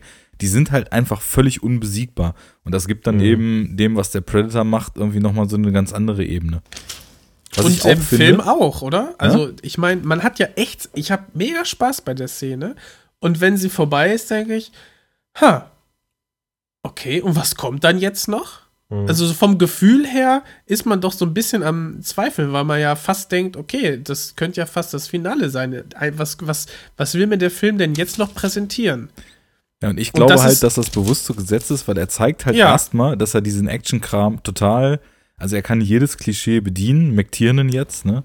Er kann so eine Szene total gut aufbauen, weil ich finde, von diesen geilen Plänen, die ihr gerade meintet, mal abgesehen, wie das am Anfang so etabliert wird, so Arnie weist irgendwie mit Handzeichen seine Leute an, tauscht die Knarre gegen den Feldstecher, robbt diese Böschung runter, die Kamera geht die ganze Zeit so super gut mit, dann checkt er alles aus, gibt irgendwie weitere Zeichen, dann machen die da mit irgendwelchen Pfeif- und Rufzeichen, locken sie die Leute da irgendwie runter und äh, schalten die aus. Also das ist halt schon so sehr, sehr gut etabliert und ähm, da zeigt er dann eben, also ich kann halt euch genau den Action-Kram, den ich geben, den, den ihr wollt, euch geben, aber so danach in dem Film und auch durch so ein paar Sachen, die er eben vorher schon einführt, fängt er dann halt echt an, so das zu dekonstruieren. So was du, zum Beispiel eben meintest, dass die auch Empathie haben, ne?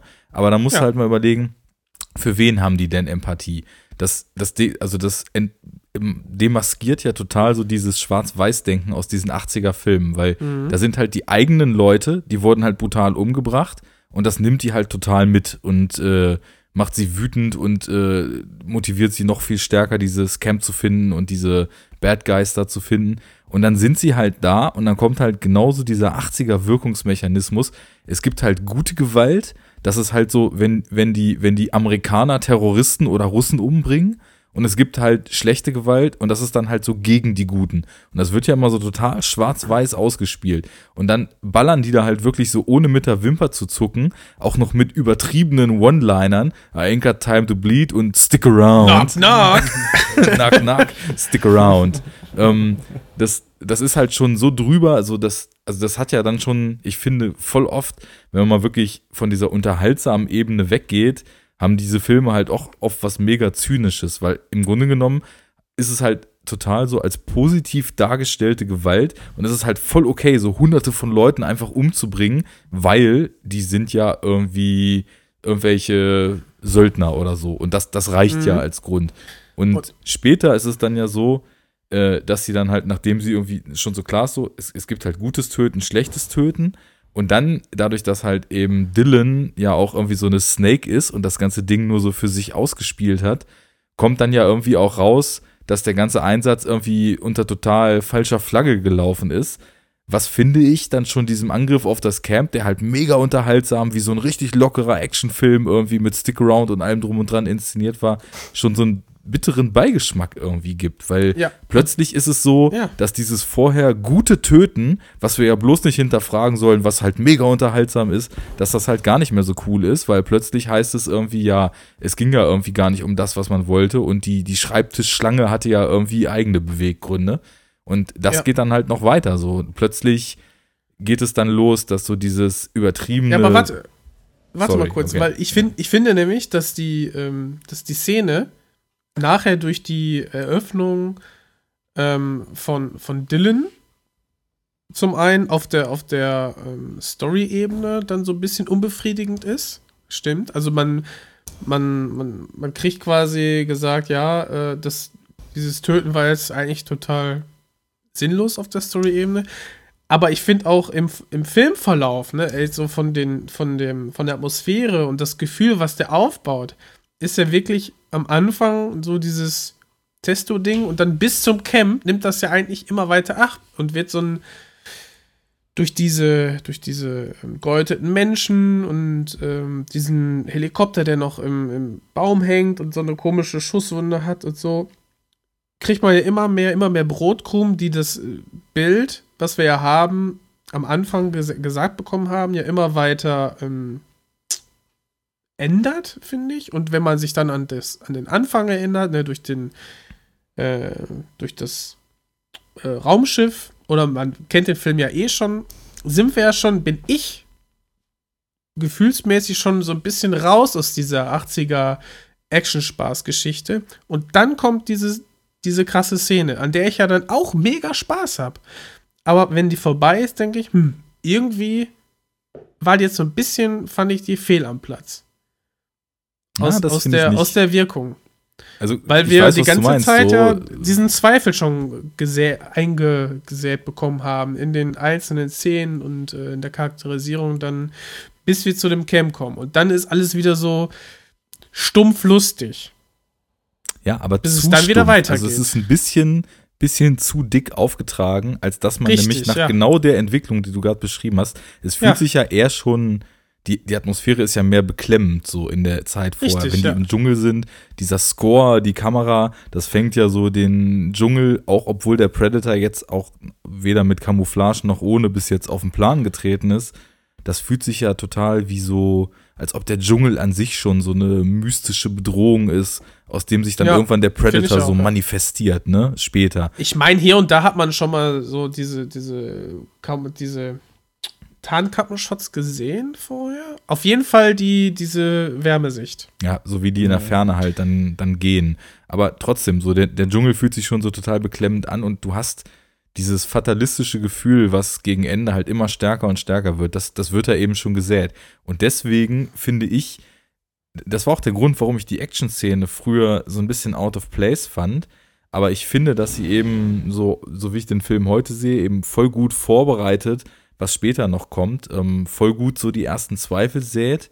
Und ähm, unter Anbetracht dessen, dass wir hier halt, also hier kriegen wir das Muster noch bedient. Wir sind in den 80ern, Konflikte löst man mit Knarren. Hier sind die Typen, die am besten mit Knarren umgehen können, die machen alles platt. Da gibt's gar nichts dran zu rütteln. Es bleibt alles so, wie es ist.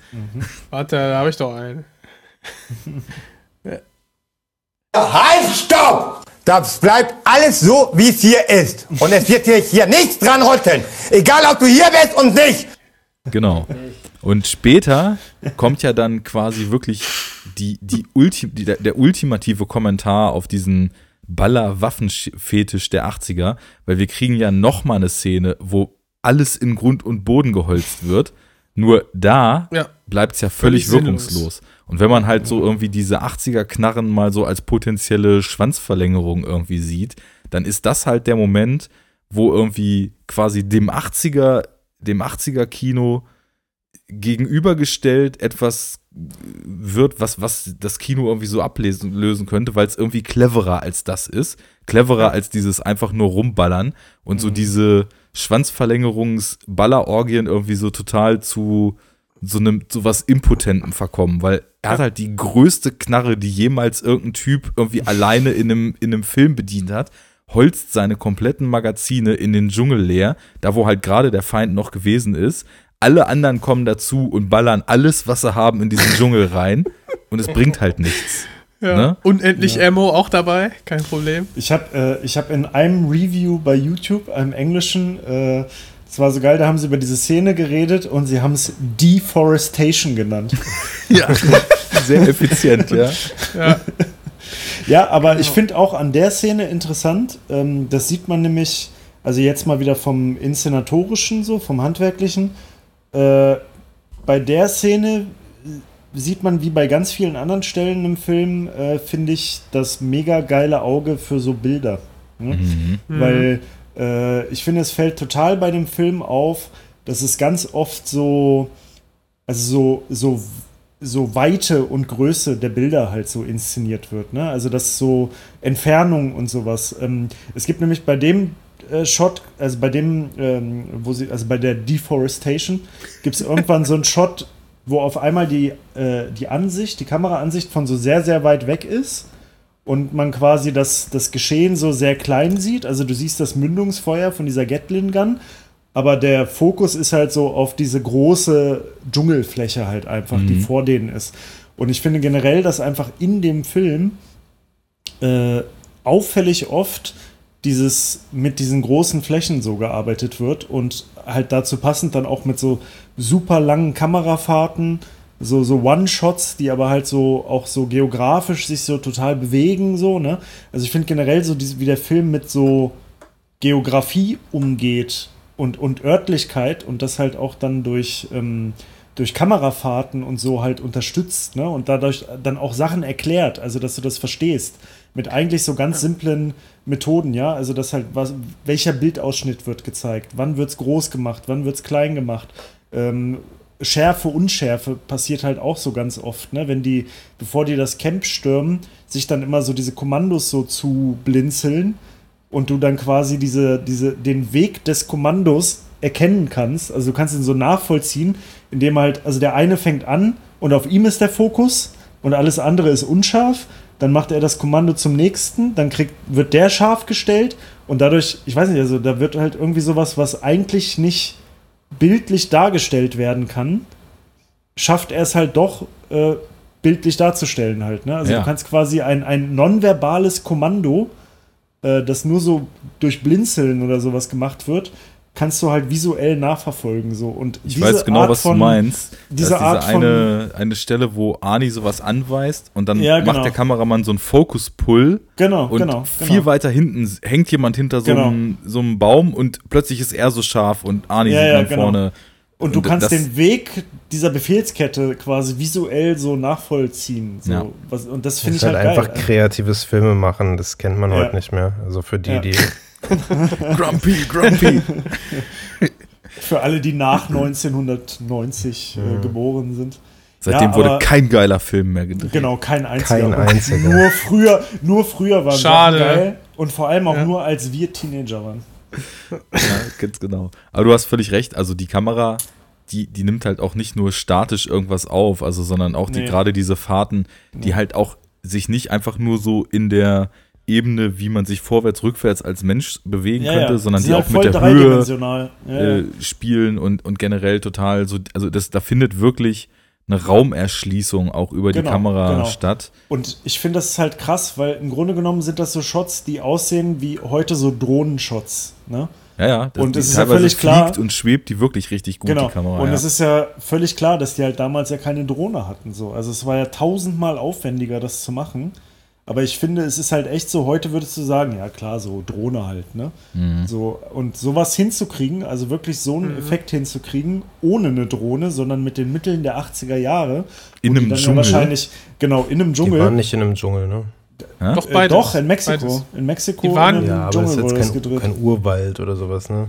Ja, aber die Äh, waren schon an, in einem echten Wald drin und haben einige Shots im Studio gemacht. Also. Ja, und da gibt es ja auch super viel Trivia darüber, wie beschwerlich die Dreharbeiten wegen, diesem, wegen dieser Umgebung halt waren. Ne? Also die Leute sind da ja auch äh, voll oft, die waren auch körperlich oft echt an ihrem Limit so, ne? Wegen Ja, Temperaturen und all solchen Leider nicht so wie bei The Revenant, von daher. Schade. Hab, hab ich hier Ja. liegen, aber habe ich noch Leider nicht gesehen. verkackt. Ja. Verkauf einfach die Ja. Blu-ray wieder, René. Das ist überhaupt Nein. gar kein Verlust, wenn du das zwei Stunden Gegrunze dir nicht gibst. Arne hatet wieder. Okay. Wir haben doch gerade gesagt, nach 1990 wurde kein guter Film mehr gedreht. Also kann Revenant ja nicht gut sein.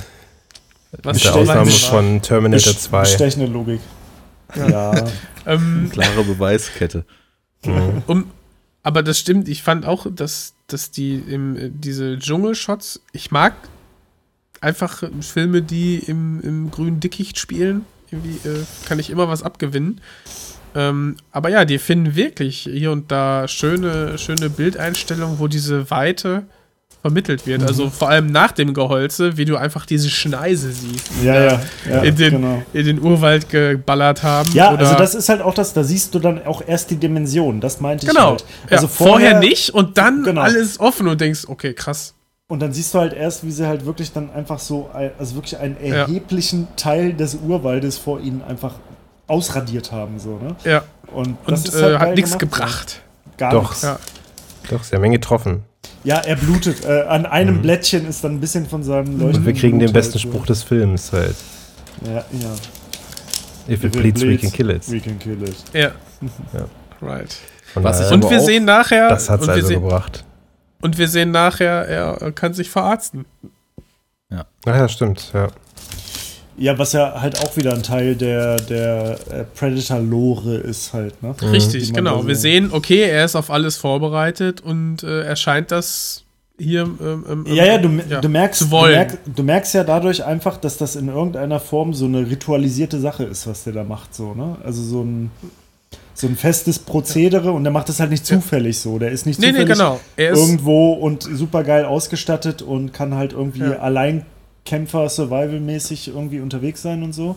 Sondern Er ist halt auch ein. Soldat irgendwie auf Ja. irgendeine Art und Weise, ne? Also quasi mit allen möglichen Hilfe-Gadgets dann ausgestattet und eben auch zur, zur, ja, äh, wie heißt das, Lazarett-mäßigen Heilung dann mal eben auf den Baum schwingt.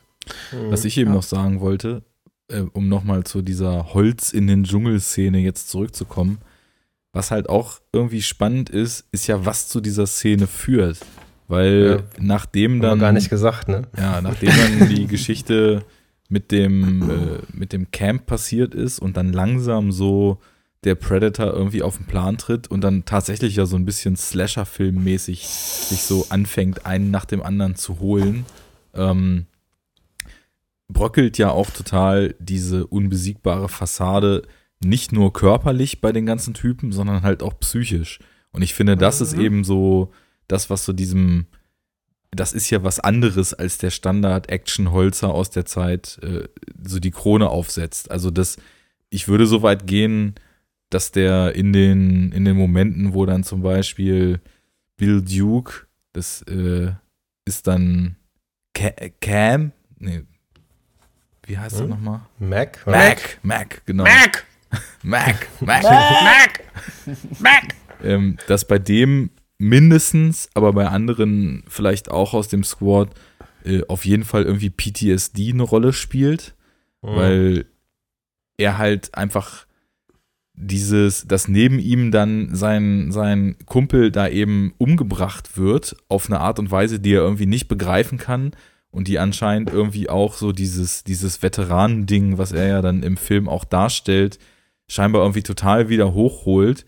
Er klickt ja einfach aus und äh, ist total, ja, weiß ich nicht, wie, wie in so einer Panikattacke und fängt an rumzubrüllen und ballert einfach nur noch irgendwie völlig blind und so wie mit einem roten Tuch vorm Gesicht in diesen äh, Dschungel rein. Und ich glaube, das kommt dann später, wo er dann noch diese Geschichte erzählt.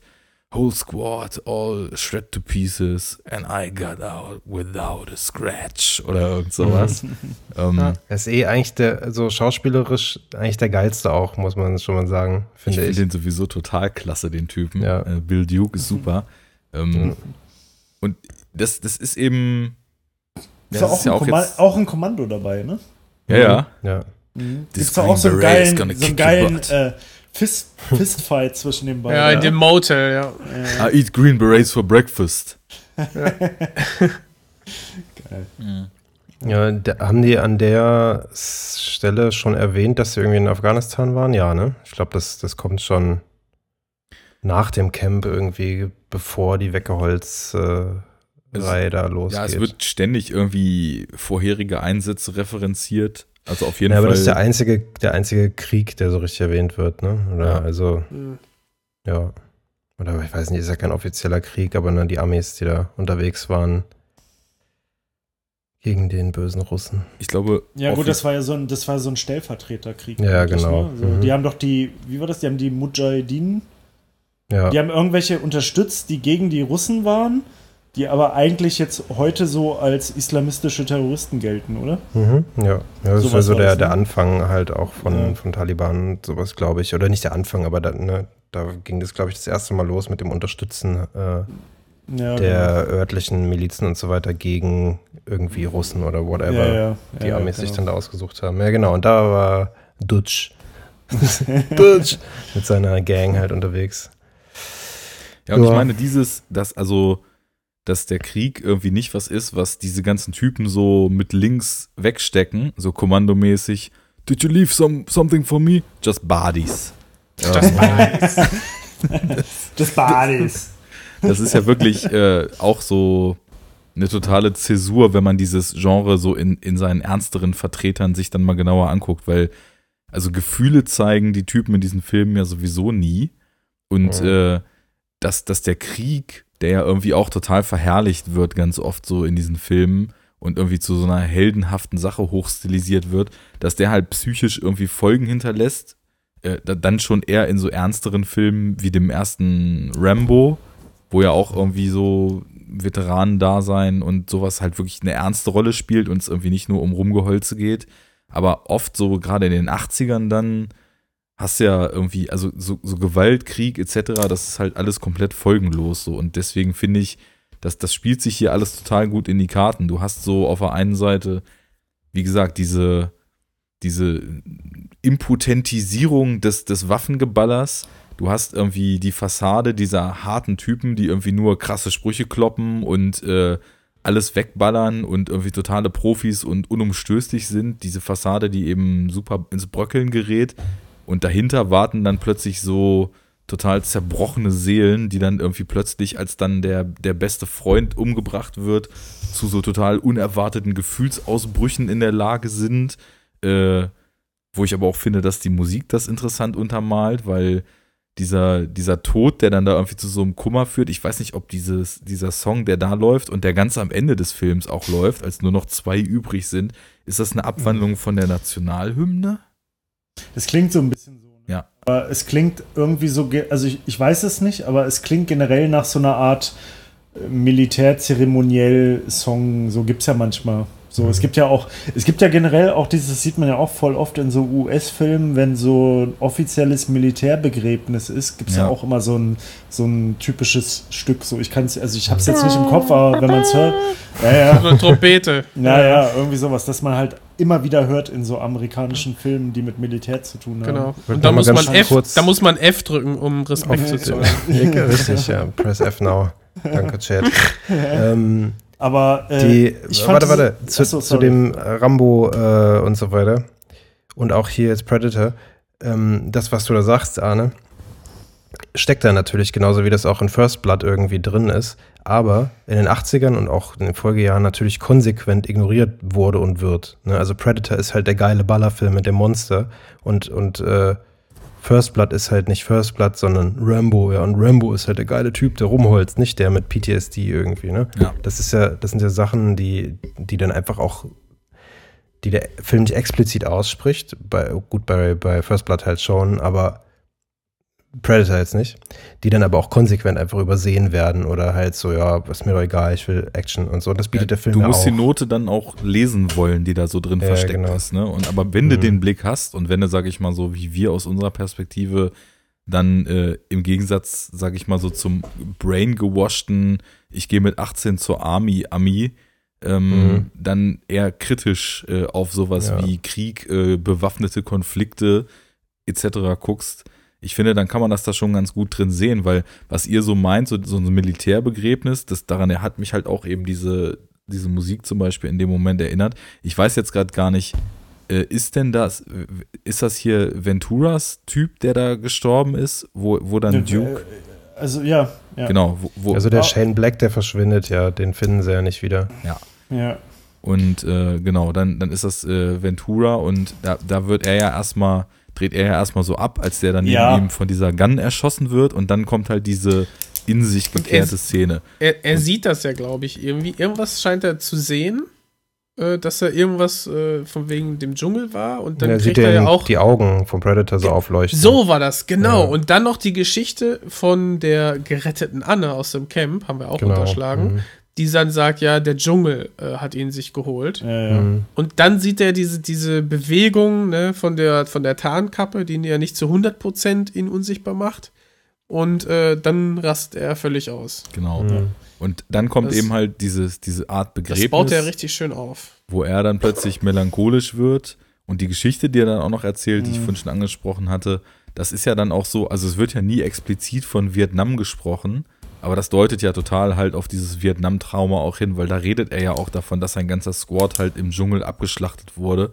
Nur er Ja, aber ich glaube, da, die, das sind so, also ich glaube, es sollen keine Vietnam-Veteranen sein. Das, wie gesagt, es wird nie explizit benannt, aber Afghanistan wird explizit angesprochen. Ja, So, gut, ich meine, die können natürlich auch von einem in den anderen Krieg gegangen sein, das kann schon sein. klar. Und äh, also generell der Film so als Vietnamkrieg-Analogie ist ja auch so eine relativ verbreitete Mhm. Lesart, ne? Dass man einfach so den Predator als Vietcong und ähm, Mhm. diese, die, also im Mhm. Grunde genommen diese Entwicklung, dass dieses hochmilitarisierte US-Militär, was trotzdem halt irgendwie zu Herrschern dort abgeschlachtet wurde, weil sie einfach so die Mittel und Methoden des Feindes nicht kannten. Wobei äh, der Predator natürlich auch krass technologisiert ist, ne? Also viel krasser halt eigentlich noch. Ja, aber schon, klar, ich aber verstehe also so natürlich diese die Unsichtbarkeit Metapher. ist, Ja, ja. glaube ich, so diese Mhm. Vietcong-Analogie ist- dabei.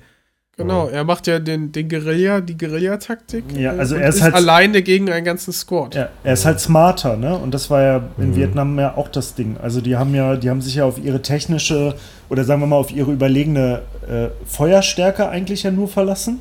Ja. Die Amis, ja.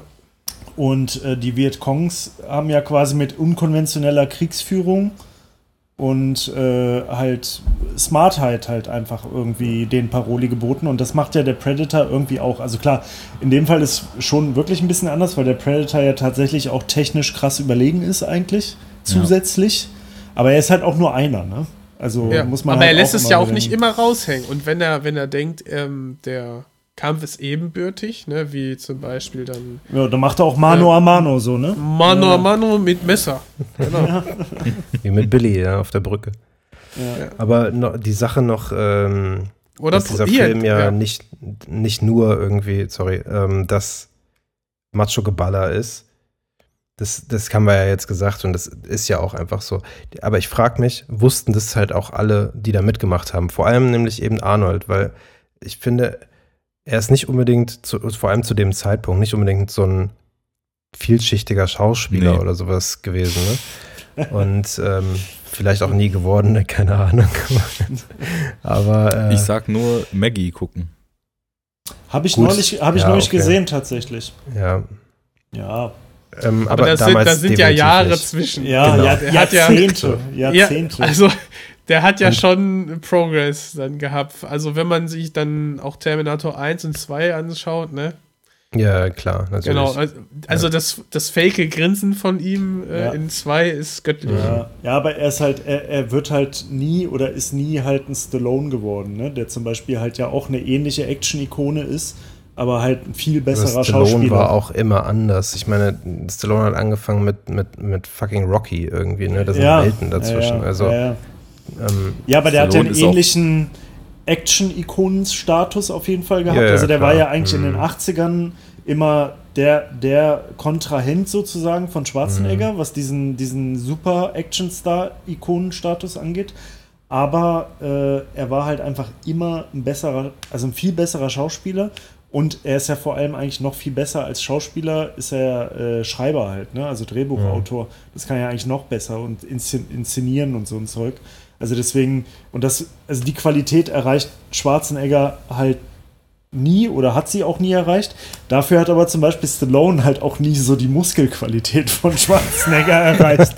Die ist ja schon ziemlich äh, outstanding so. Ne? das ist auch das Wichtigste. Ja, das war halt, ja, also, in dem Kontext auf jeden Fall. Ne? Ja. ja, sagen wir es mal so, also es, es war jetzt, es gab halt auch damals ja Bodybuilder, die noch mehr Muskeln als er hatten, aber dieses krasse Charisma, was er hat, das Charisma war ist es ja. ja gemeinsam ja. mit Darauf den wollte ich auch gerade hinaus. so sein, sein USP halt damals Ja. immer. Ja. Und völlig richtig so, also Stallone ist, der hat halt irgendwie auch eine Range und der kann auch Ja. ernste und, und äh, melancholische Rollen und so ziemlich gut. Hat er leider nur viel zu selten gemacht in seiner Karriere. Aber Seine, seine wichtigsten, bekanntesten Filme sind First Blood und Rocky und die sind genau das. ja, genau. Ne, Also, Und äh, ja, das, das, das stimmt schon alles. Und was du eben so zu, zur Eröffnung äh, dieser These eben meintest, dass du gar nicht weißt, ob das allen bewusst war, das glaube ich nämlich auch, dass er über, also wenn er Ja, da diese, könnte, diese ja, Intention sieht so man ja. hatte, dass er bestimmt nicht allen gesagt hat, hier, wir, wir drehen jetzt einen Film, der irgendwie, also wie es eigentlich eine gute Satire macht, das Genre komplett bedient, aber irgendwie auch unterwandert, sondern ich glaube, er hat halt einfach so mit dem und dann Die Hard hinterher, hat er halt einmal so den cleveren Film, der mehr will und der irgendwie auch vieles, was so damals Standard war, einfach in Frage stellen wollte, in einem stumpfen Gewand gemacht, um halt irgendwie so die Möglichkeit zu geben, wenn du genau hinguckst, kannst du das halt sehen, aber du kannst halt eben auch äh, Action-Explosionen und dann Mudfight mit dem Predator einfach dir reinziehen und es irgendwie abfeiern. Und danach hat er dann halt den cleveren Film äh, sa- sozusagen so in, in offener Sicht gemacht, so mit Die Hard, wo es dann wirklich klar war, hier kommt unser Held echt nur durch, wenn er irgendwie smart ist und Pläne entwickelt und dieses, dieses ganze Rumgeballer hat jetzt einfach mal so ein Ende und äh, wir wollen irgendwie auch eine andere Ära an Actionfilmen jetzt, weil ich meine, Die Hard hat ja auch Action-Szenen und irgendwie diesen typen Action-Thriller-Plot und so weiter, aber Und ist halt ganz anders. Und, Ja. Ja. Aber de, ich meine, Ani war zu dem Zeitpunkt, glaube ich, die 80er Action-Ikone. Der hat Klar. Conan ja. der Barbar gemacht.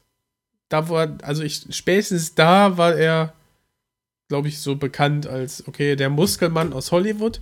Danach folgt er hier der Zerstörer, Conan der Zerstörer und Terminator. Und dann, allerspätestens war klar, okay, Ani, der, der Muskel-Actioner. Red Sonja, okay, folgt danach. Und dann kam Phantomkommando. Ne? Phantomkommando, der City High hier und dann Preda Predator. Ja.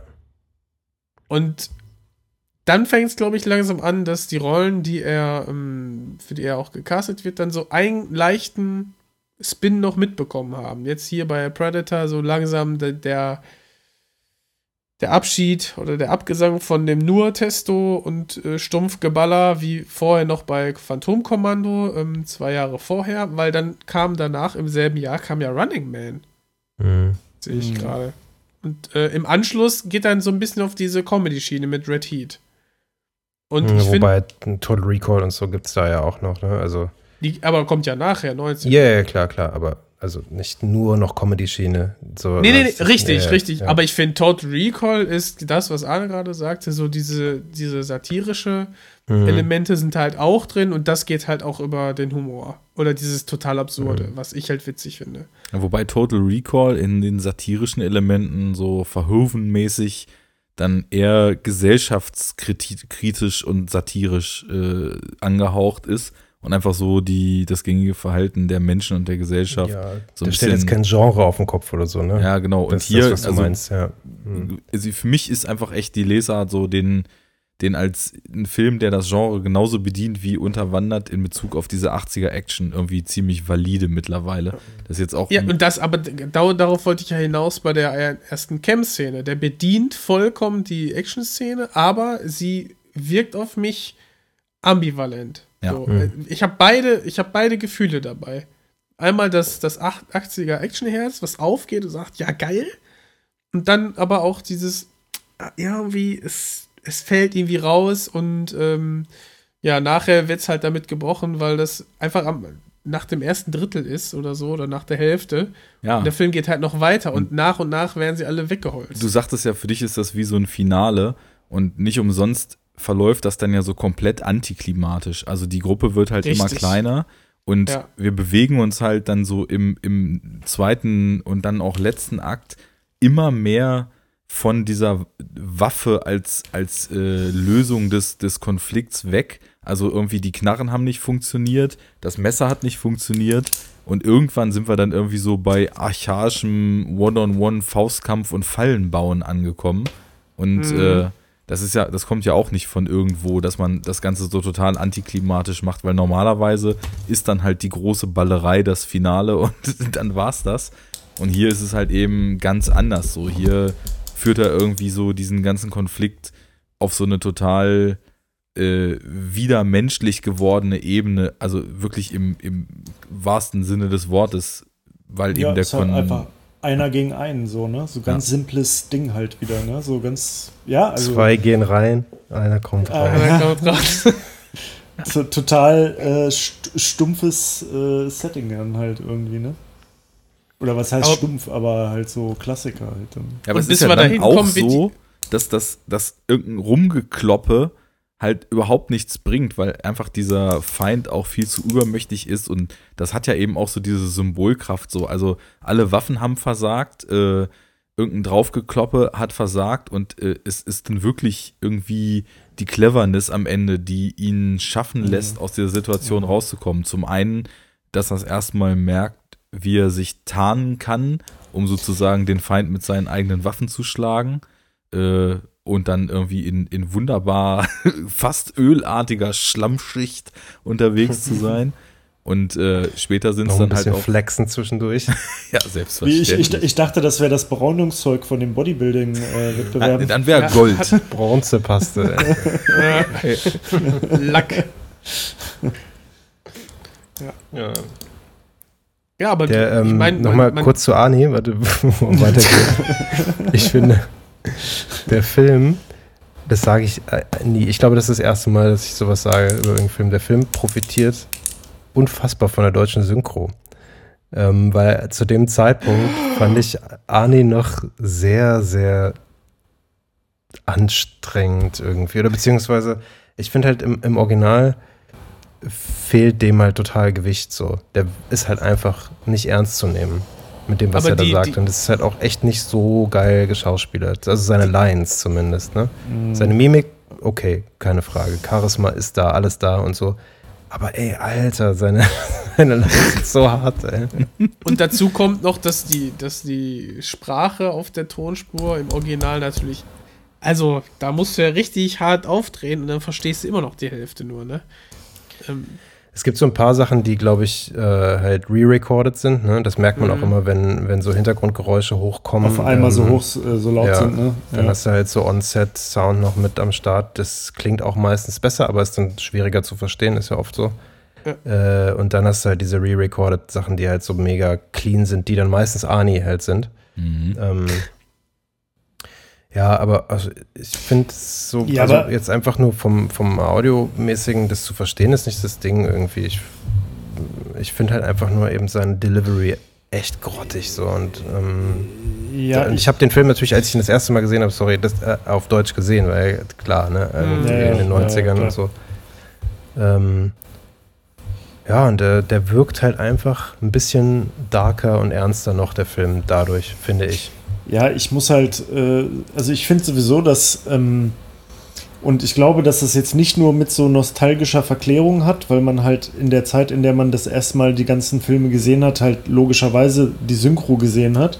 Also ich glaube, dass das nicht der Grund ist äh, dafür, dass ich trotzdem sagen würde, ähm, ich finde eigentlich generell, dass seine deutsche Synchronstimme irgendwie cooler ist und ihn halt auch krass souveräner wirken lässt, weil die halt auch Mhm. irgendwie mehr Gehalt hat und der Sprecher halt auch mehr, mehr Schauspielskill sozusagen in, in die Sprache so steckt. So, Ja, ja? total, ja. Die, die Ja, halt Arnie durch sein, durch das, was er als Basis liefert, oft äh, nicht unter, also nicht alleine ausreichend liefert, so, ne?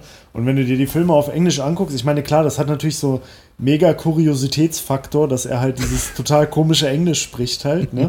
Das ist ja halt einfach, also als ich glaube, als ich das erste Mal einen Arnie-Film in Original gesehen habe, das war so crazy, weil es ja unvorstellbar ist, wie komisch der halt redet und wie in dem Film nie darauf eingegangen wird. So. Also wie, wie so getan wird, als wäre das halt total normal, dass ein Typ dann halt so völlig komisch redet und viel Ja. komischer als alle anderen so. Ne? das Und ist doch äh, gelebte Integration. Ich finde, weiß Wobei er natürlich auch im Filmuniversum jetzt bei Predator könnte er ja auch einfach irgendwie niederländischer Abstammung sein. Er heißt nicht ja, umsonst Dutch. das wird, das, wird, das wird ja dann immer so, so, so ganz schlecht hintenrum nochmal im Vorbeigehen versucht. So. Also zum Beispiel, ich habe jetzt auch neulich Kommando nochmal gesehen und das ist ja auch so geil. Ähm, da gibt es ja irgendwie eine Szene am Anfang, wo er da mit seiner Tochter am Frühstück sitzt oder so und die da halt immer heile Weltkram machen. Und dann erzählt, er erzählt er doch irgendwie so eine Geschichte.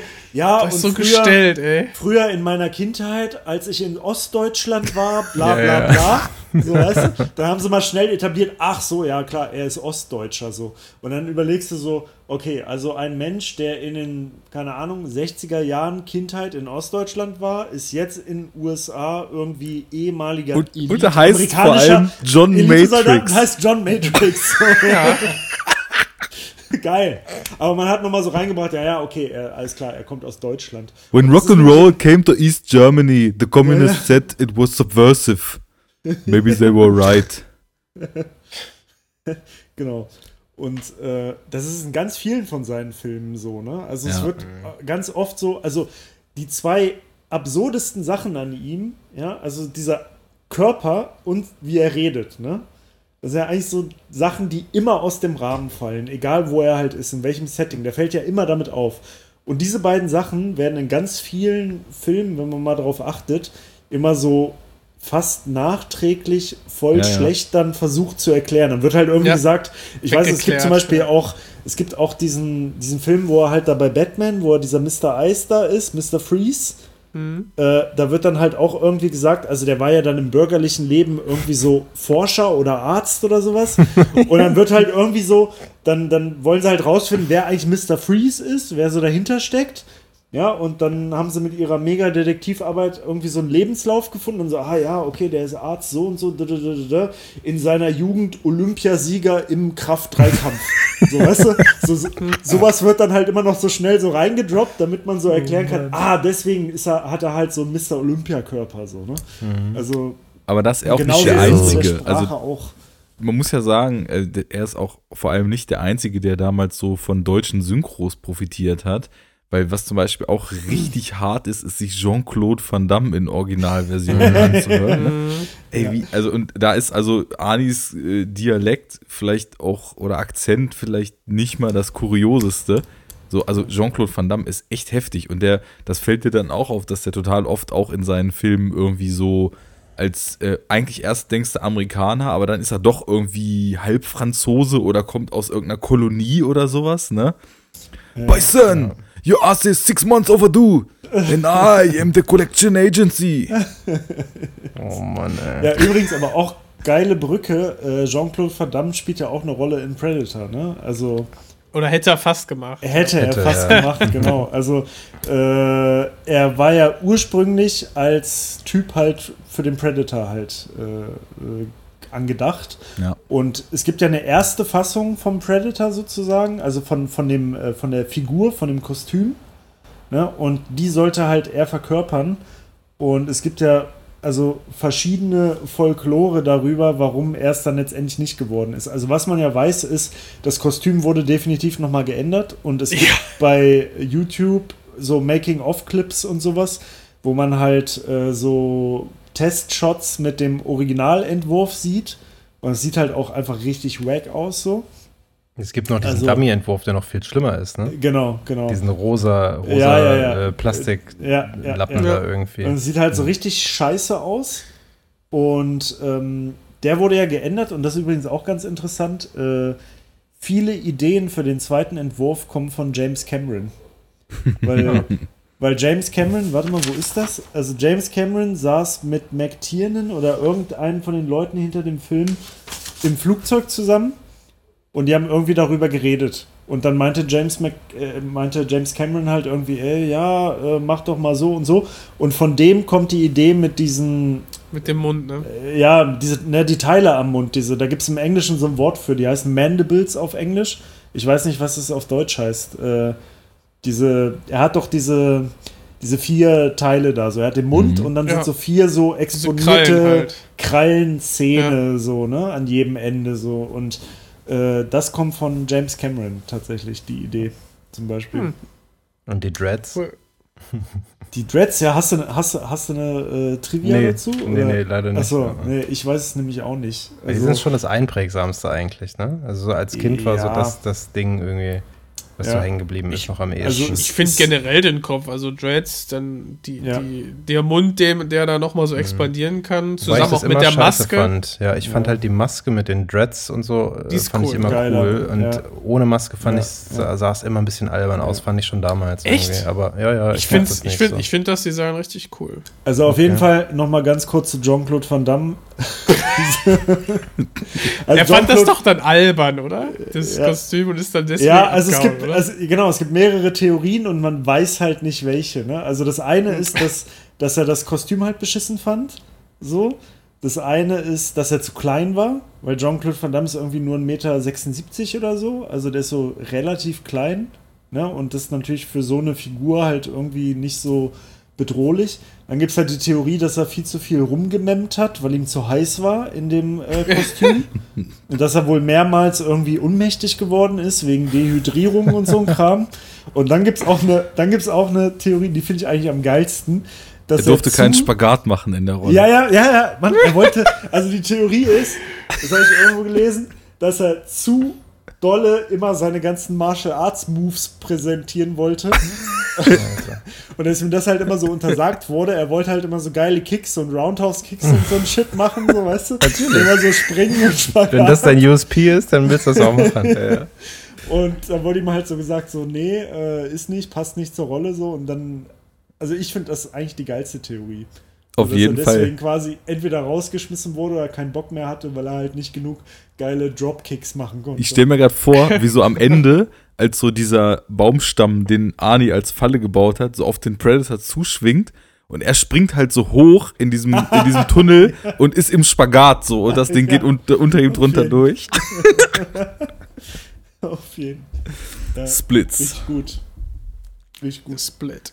Ja, Ja. also das kurz zu Jean-Claude Van Damme, aber generell, also ja, auf das Design von der Figur kann man ja auch auf jeden Fall eingehen, weil das ist auch, finde ich, richtig geil gemacht und ikonisch halt auch. Ne? Genau Ja. wie das Alien halt, ne? Und äh, ist einfach super einprägsam. Ja, das sind so die top einprägsamsten Wesen, Villen, Monsterwesen, finde ich, aus der Zeit irgendwie. Also ich meine, aus der Zeit ist jetzt äh, weit gefasst, weil 79 und 87 ist ja auch recht weit auseinander, aber äh, weiß nicht, irgendwie, die sind für mich so die mit dem individuellsten Charakter auch hinter diesen Wesen. So, also Hälfte Mythos und Hälfte so Sachen, die man doch irgendwie schon weiß.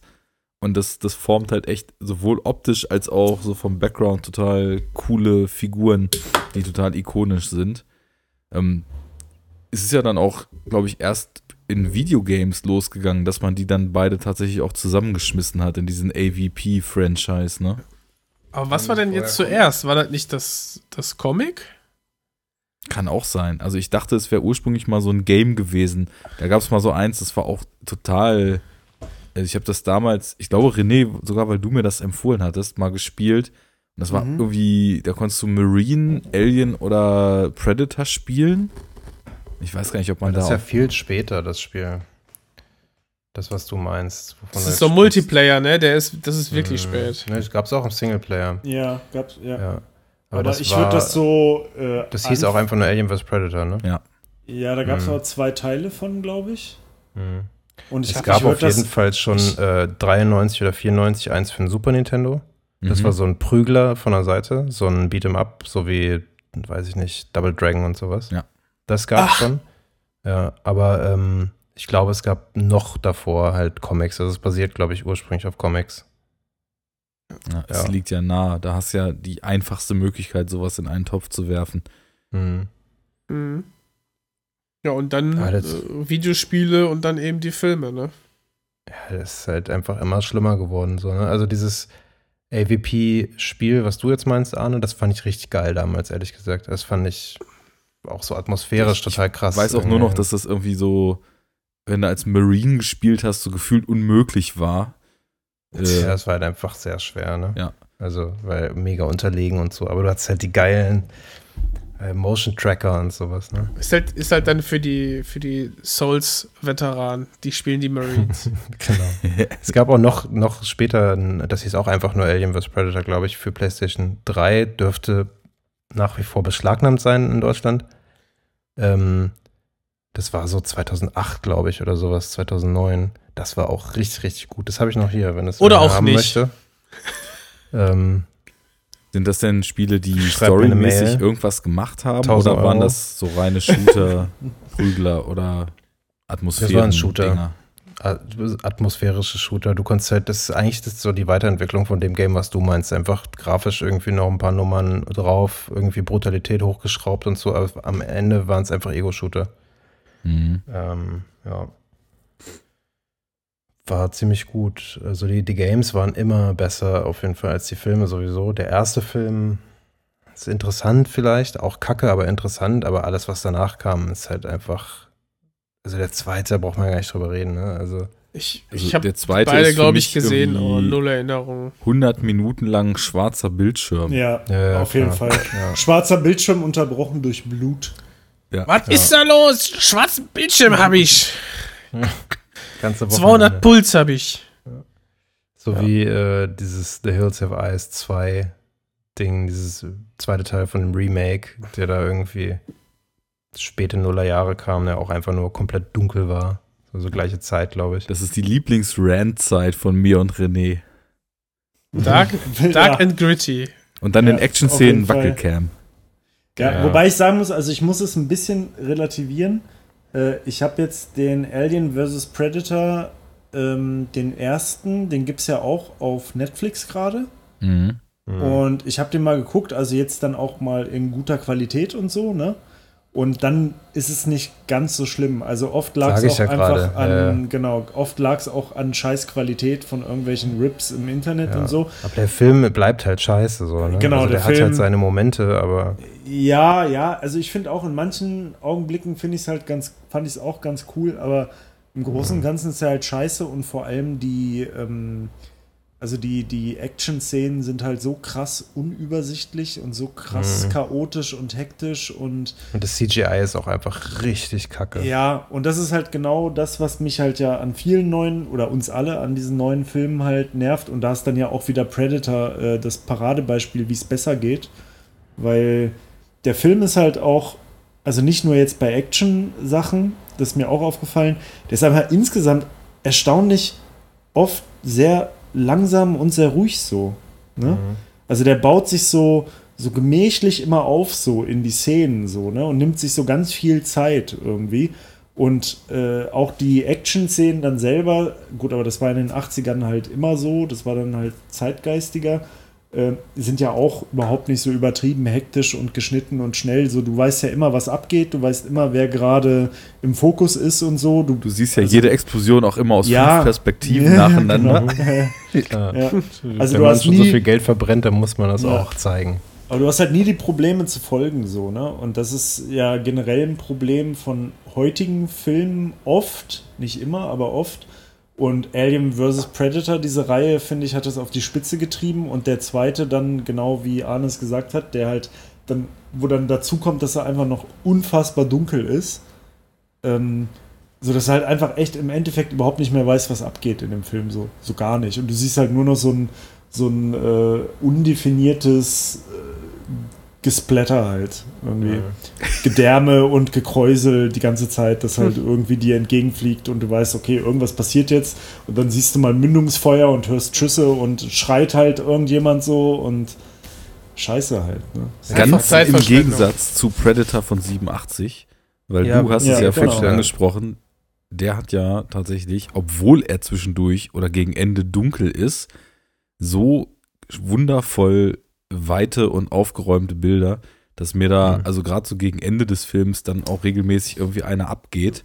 Also Ja, wo er die Fackel, Fackel zündet und du siehst Mhm. einfach Oh, so ja. das riesige Areal mit dem, mit dem ja, Wasserbassin, dem umgestürzten Mammutbaum, wo er sich dann quasi die Basis reinbaut und dann den ja, Dschungel im Hintergrund. Das ist schon ein ganz tolles Bild, ne? Und auch wie Auch- der Predator das- oben auf diesem Baum steht und diese Einschläge überall und die Pyro um ihn rum da abgefackelt Ja, wird. ja.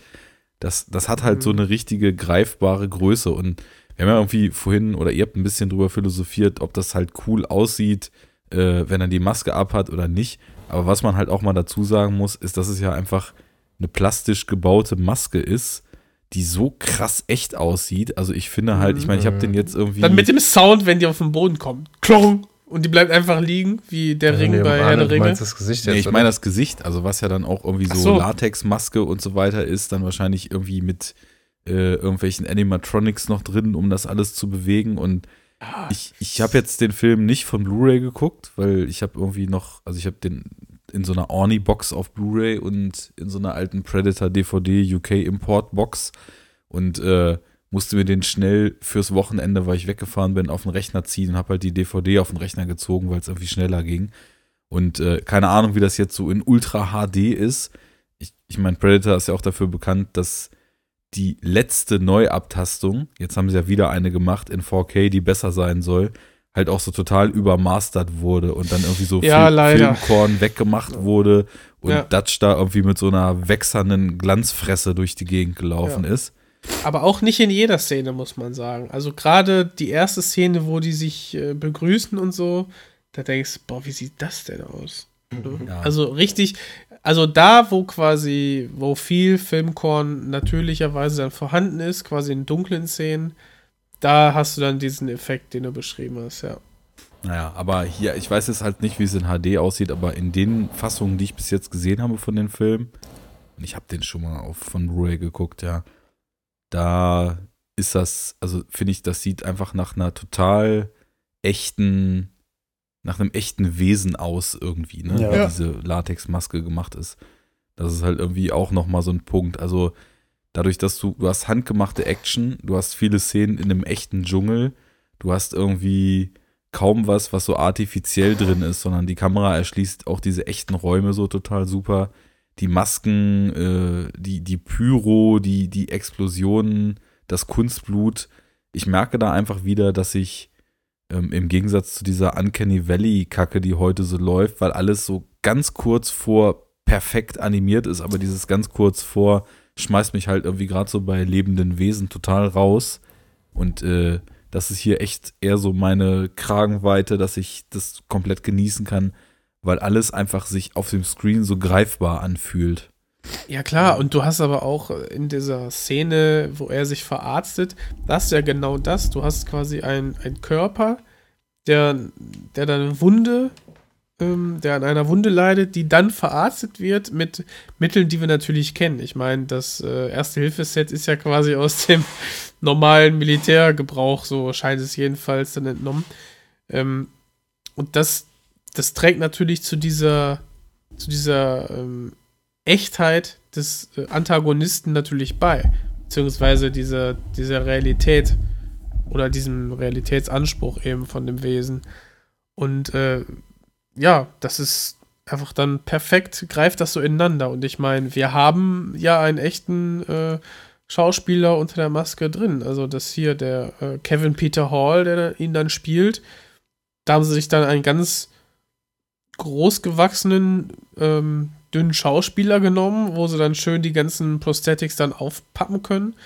Und der hat dann noch diese Maske aufbekommen. Das ist so ein geiles Ergebnis. Also, ich meine, klar, die Schauspieler haben ein echtes Monster vor sich stehen, mit dem sie interagieren können. Und du kannst es, weiß nicht, irgendwie nass ansprühen, mit äh, Matsch bedecken und äh, es sieht halt richtig gut aus, eben nicht künstlich. Ja. Einfach Movie-Making Magic. Yes. Genau. Oh Predator. Ja, ähm, uns läuft ein bisschen die Zeit weg, glaube ich. Und wir haben immer noch nicht den Plot erklärt. Trademark. Wer den Plot wissen will, soll Predator gucken. Weil ich glaube, ja, super. Bester Filmpod beste Filmpodcast-Aussage. Naja, Den Plot müsst ihr euch selber reinziehen, wir haben Bitches. was über die beteiligten Menschen erzählt. Wir haben die Subtexte auseinandergepflückt. Äh, Ja. Wir haben alles Natürlich. getan, was, was, was ein entspannter Filmpodcast von vier Typen, die vorgeben, Ahnung zu haben, aber eigentlich keine haben, tun sollte. Ist doch gut. Ja. Ja.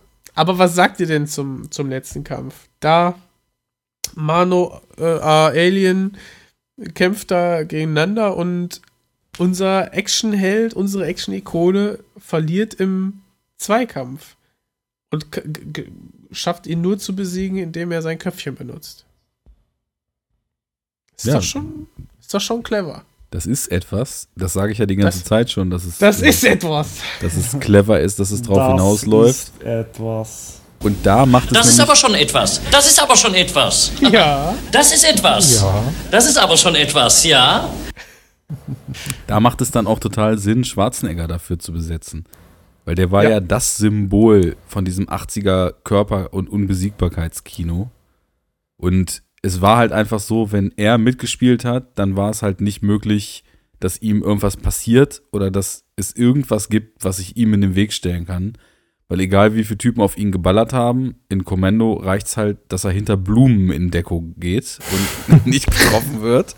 Und äh, überall sonst mäht er halt auch immer wie so eine Maschine durch oder spielt sogar eine Maschine.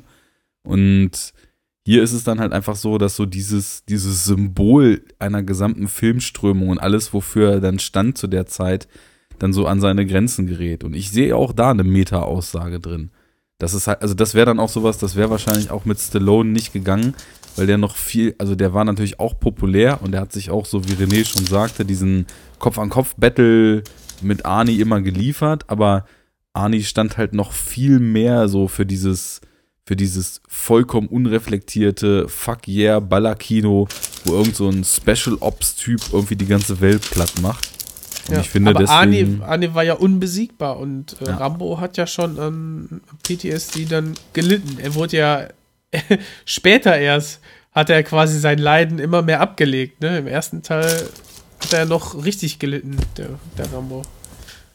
erst als er Ja, gut, rausgefunden hat, was blaues Licht Also, macht. also die, aber für die Fortsetzung von Rambo gilt ja das gleiche wie für die Fortsetzung von Rocky. Also die, die, haben sich ja von ihrer Ausrichtung halt total vom subversiven, äh, interessant, smart, cool, mit Herz gemachten Film einfach zu äh, geldorientierten Actionkrachern halt hin entwickelt. Und das ist ja genau das gleiche, was, sag ich mal, ab Rocky 3 passiert ist bei Rambo ja eigentlich schon ab dem zweiten Film. Also ich finde, der erste steht halt echt krass für sich alleine und ist mit den anderen eigentlich nicht vergleichbar. Ich bin jetzt mal gespannt, wie der letzte wird, der jetzt ziemlich bald kommt.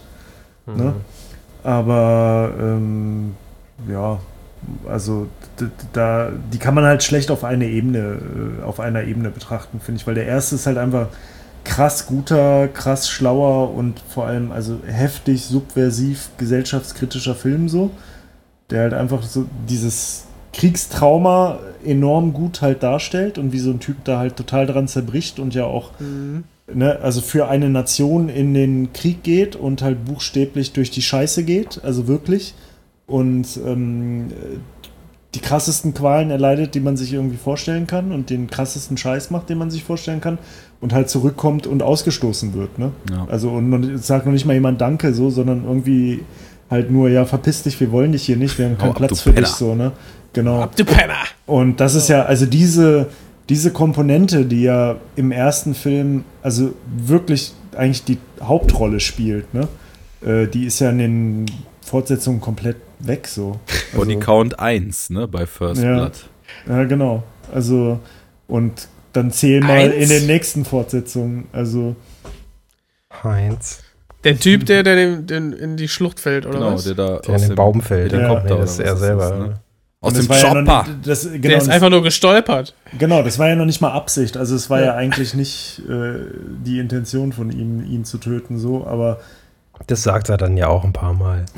ja, aber es glaubt ihm ja keiner. Also es ist ja immer, auf ihn wird ja immer nur sofort geschossen. So. Das ist ja, Ja. in dem ganzen Film zieht sich das ja durch, dass er ja eigentlich nie Stress macht und nie Ja. aggressiv ist und so, aber halt alle anderen irgendwie immer sofort aggressiv gegen ihn sind und über die Stränge schlagen halt, ne? Aber er guckt schon aggressiv. Ja, mein Gott. Ist- Wie bei, wie bei René im Alltag. ja, Ja. genau. Was ist los? Wo ist los? Naja, aber dieser? Abgesang, den zum Beispiel First Blood dann auch auf den Krieg so macht, ich finde, dass das hier am Ende halt auch so ist. Also ich, so wenn er dann es geschafft hat, mit den Fallen den Predator zu besiegen und der dann da die Selbstzerstörung einleitet und er gerade noch zum Chopper kommt, äh, beim Wegfliegen läuft ja, läuft ja auch wieder die Musik, die ich vorhin schon ansprach, diese, weiß ich, Army-Begräbnis, Nationalhymnen, Remix-Geschichte. Und ich findet ihr, dass sich das irgendwie heroisch oder positiv anfühlt? Ich finde es halt sehr fatalistisch, das Ende. Und so, als ob es eben, also es fühlt sich an, als ob das, was da gerade passiert, ist, so einfach ein Akt der kompletten Sinnlosigkeit ist, aber als ob er halt auch in der Figur und der Rolle, in der er ist, nämlich dieser Soldat, der irgendwie von Konflikt zu Konflikt geschickt wird und immer wieder seine gute amerikanische Pflicht macht, ähm, dass, dass der halt auch in diesem Loop gefangen ist und dass es irgendwie so total fatalistisch immer so weitergehen wird. Also es sind so Emotionen, die dieses Ende triggert, wie der Chopper dann da wegfliegt und diese Musik läuft. Und ich finde auch dadurch, dass es eben, es ist ja kein Konflikt, in dem es um irgendwas geht. Und das ist ja irgendwie auch vielleicht so ein Kommentar auf diese Ums nackte Außenkriegspolitik. Überlegen. So, Oder was? ja, es geht ums Überleben und das, was, was sonst irgendwie an der Front so ausgefochten wird, wo angeblich irgendwie große Ideologien Ah, hinterstehen und okay. so weiter, das, das gibt es ja alles nicht. Da kommt halt so ein Mhm. Wesen, für den ist das einfach Sport, was es da macht. Und äh, Ja, ja. dieser Sport, so diese, diese Freizeitbeschäftigung, die, die irgend so ein außerirdisches Wesen dann auf der Erde da so durchführt, die, die lässt halt die Typen, äh, die mit dem Wesen konfrontiert sind, eben durch diese Hölle gehen, durch die sonst halt einfach irgendwie die Parteien im Krieg gehen, die unterlegen sind und die irgendwie nach und nach irgendwie umgebracht werden und sich irgendwie in Todesangst einem völlig übermächtigen Feind gegenüber sehen. Und auch da dreht sich ja so diese Perspektive, dass das Leid, was eigentlich die Verlierer einstecken, dass diese Bande aus absoluten, nach Genrestandards gesehen, Gewinnertypen hier, dass, dass die dann eben mal das gleiche Leid erfahren. Deswegen finde ich das auch total stark, wie auf welcher Note der Film endet. Weil das ist so, das, dieses antiklimatische ist ja nicht nur so, dass irgendwie von großem Krawall wir dann eher so ein ruhiges Ende mit, mit Faustkampf und Fallen haben, sondern auch so diese Fuck yeah Attitude, die am Anfang irgendwie in coolen Sprüchen, dicken Knarren und Zerlegen von diesem Camp losgeht, dass die sich immer mehr auflöst und dann am Ende bleibt irgendwie gar nichts, außer so der Frage, ja, wofür war das denn jetzt eigentlich alles gut? Also insofern ist irgendwie das Ende für mich so ein Segment, das fühlt sich fast wie so ein Antikriegsfilm aus der Ja, Zeit an. also ich finde, das, das lässt auch so einen so fragend so ein bisschen zurück, ne? Das stellt so, lässt so ein, also es ist so ein Fragezeichen zum Schluss. So den Eindruck hatte ich auch. Aber ähm, jetzt äh, grundsätzlich finde ich, also diese, diesen Schluss an sich geil. Absolut, und ja. Also auch ähm, natürlich deswegen, wegen dieser Dekonstruktion und so. Aber ich finde, also man muss es eigentlich so ein bisschen differenzierter, kann man es fast noch sehen, weil es ist ja jetzt nicht nur eine Dekonstruktion und ich finde, dass auch nicht nur der Actionheld so entmächtigt wird, weil, also was ich ja interessant finde, ist, dass zu einem gewissen Teil ja auch Arnold zum Schluss dann halt einfach vom Jäger selber, äh, vom Gejagten selber wieder zum Jäger wird, ne? ja, weil er sich Also die weil- Methoden auch angeeignet Genau, hat. Ne? genau. Und dann siehst du ja halt irgendwie, okay, er baut jetzt halt die Fallen und so, ne? Er überlegt sich halt irgendwie einen Weg und so und eine Strategie und all so ein Kram. Also das ist halt das erste Mal, seit der Predator sozusagen angefangen hat, ähm, diese Truppe zu dezimieren, dass äh, mal wieder die, also dass die das Heft in der, also dass er als letzter Verbleibender von, von der Partei sozusagen jetzt auch mal wieder das Heft in die Hand nimmt und halt irgendwie mal vielleicht nicht die Oberhand, aber zumindest jetzt wieder auf den gleichen Level kommt, so, ne? Mhm. Weil die beiden sind ja dann zum Schluss trotzdem ja irgendwie gewissermaßen trotzdem dann so die gleichwürdigsten äh, Gegner von allen so. Ne? Es sind nur noch die beiden übrig und Arnold ist sozusagen der, der härteste Hund von allen natürlich und ähm, muss natürlich auch krass einstecken und so, aber schafft es dann ja auch und irgendwie sind sie dann ja schon wieder so einigermaßen auf einem Level und schlussendlich schafft er es ja halt auch unter großen Anstrengungen und Verlusten. Ähm, Ja. na, aber vorher ging es ja die ganze Zeit nur in die andere Richtung. Also der Predator hat ja eigentlich mit denen relativ mühelos das alles durchgezogen und eigentlich so gespielt. Also der hätte die ja eigentlich, denke ich mal, mit seinen Fähigkeiten und seinen Vorteilen, die er hat, hätte die, die ja alle viel schneller und einfacher irgendwie platt machen können. Aber der hat das ja auch gemacht als Teil des Rituals und als Teil des Spiels sozusagen und daraus zieht ja nun diese, diese Predator-Kultur äh, ja auch dann ihren ähm, ihr, ihr, ihr Wesen und ihr Interesse halt irgendwie. Ne? Das ist ja das, wo, worauf den einer abgeht. So irgendwie ein, ein möglichst ebenbürtiger Kampf und das Hin und Her und dieses, dieses äh, sich anschleichen und das halt so zu zelebrieren. So, ja? Es ist ja Mhm. nicht einfach, es geht ja nicht ums Töten, sondern äh, es ist ja wirklich so, dass sie es halt echt zelebrieren, mehr oder weniger. Ne? So wie so eine Treibjagd läuft das ja eigentlich. Ja, also Ah, ich, ich wollte noch sagen, ähm, dass die ich meine, nach dem, nach dem Camp wird ja quasi die Truppe um Arnie im Squad ja immer weiter dezimiert. Und ähm, ist euch aufgefallen, dass quasi vorher, bis zum Camp, haben ja alle noch ihre volle Ausrüstung. Ne? Alle haben noch irgendwie ihren Hut auf, ihr, ihr Hemd an, eine Weste und dann nochmal die Ausrüstung. Und das nimmt ja über dem Film immer weiter ab. Dann haben sie irgendwann nur noch den nackten Oberkörper und die Weste drüber. Und ganz Ja. zum Schluss rennt Ania dann auch noch ohne, also nur noch mit der Hose rum. Und hat auch schon gar keine, Lendenschurz. genau, und hat sonst auch gar keine ähm, Knarre und so mehr, ne? Also der ist ja wirklich dann nur noch auf das, Speer. auf das Animalische reduziert, ja, und halt das Messer, womit er sich dann da alles irgendwie äh, anspitzt und so. Und das war's ja eigentlich. Ja, Nur es, noch wird, dieses- es, es, es wird immer archaischer zum Schluss. Richtig, ne? Also das genau. Grundthema wird immer, Ja. immer kondensierter, so Mann Ja, und- gegen Mann. Bam. Und nachher, also er wird zu dem, was ihm jagt, finde ich. Genau, weil genau, er, genau. er wird dann auch mehr oder weniger zum Dschungel und tarnt sich dann. genau, genau. Die Rollen Ja. werden nochmal vertauscht irgendwie so.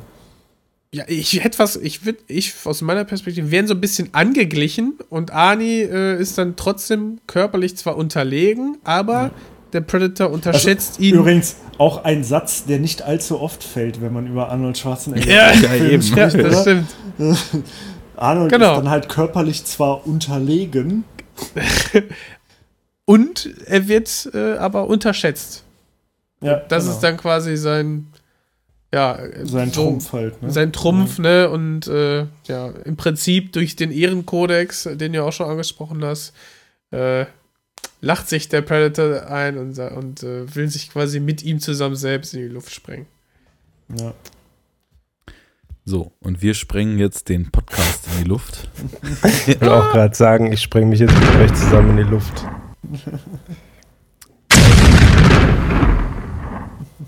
Come on! Come on, do it now! Do it now! One ugly motherfucker. Hasta la vista, baby. Groß. Was war das?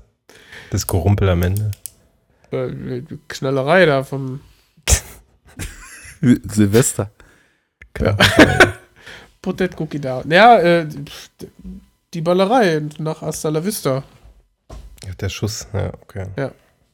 Der eine Schuss, ja. Gut. Ich sage mal, äh, das war mal wieder eine schöne Session. Äh, das vier Leute setzen alle gleichzeitig an zu reden. Chaos hat mir gefehlt.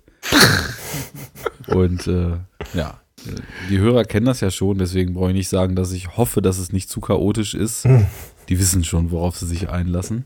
Ja. Ähm, wer von denen Predator nicht kennt, mich würde es sehr wundern, aber Predator gucken. Alle anderen mal euren Senf dazu geben. Auch so eine Perle für euch oder viel zu stumpf und was wir hier schon wieder reinlesen, geht ja schon wieder auf keine Kuhhaut. Vietnam-Allegorie oder was ich auch schon gelesen habe, ist der Film eine, ein Sym eine symbolische Durchwanderung eines homosexuellen Coming-Outs und am Ende hat Arnie es hinter sich und mit seinem Squad die Fesseln der äh, mit Vorurteilen behafteten Zivilisation hinter sich gelassen. Wer weiß das schon? ähm, Ich finde durchaus angemessene Frage, ja. absolut. Ja. Bei der Homoerotik, die ja Ja, ich schließlich. muss gerade sagen, also man kann das ja nicht leugnen, dass es äh, eine ordentliche Portion Homoerotik gibt. Und die Bromance zwischen Jesse Ventura und dem, äh, ich weiß den Namen nicht mehr, der schwarze Typ. Mac! Ja, Mac, genau. ist ja auch nicht äh, von der Hand zu weisen. Ne? Und es hat schon eher was von so einer Liebesbeziehung, wie er ihn Ja, auch betrauert ja. und so weiter. Von Ja, das daher- ist nämlich das, was ich vorhin noch sagen wollte, ist einfach auch cheesy gewesen. Dann fand ich ein bisschen so diese Dings. Aber naja, anyway, wir kommen äh, mal wieder in, vom Hundertsten ins Tausendste. Genau. Lass uns zurück zum Anfang gehen. Ja, genau. Das ist Also werden wir immer noch mal noch- durchsprechen. Wir Ja. haben ja auch immer noch keine Inhaltsangabe. Nee. Die Kann kann, ja ein Hörer oder eine. Hörerin nachreichen. Ich sage jetzt gute Nacht und Tito. äh, sage nochmal Danke fürs Zuhören. Danke an all die netten Leute, die uns online supporten, die uns hören, die uns teilweise sogar bespenden und beschenken. Die uns supporten. Mach leise, kannst du weiter.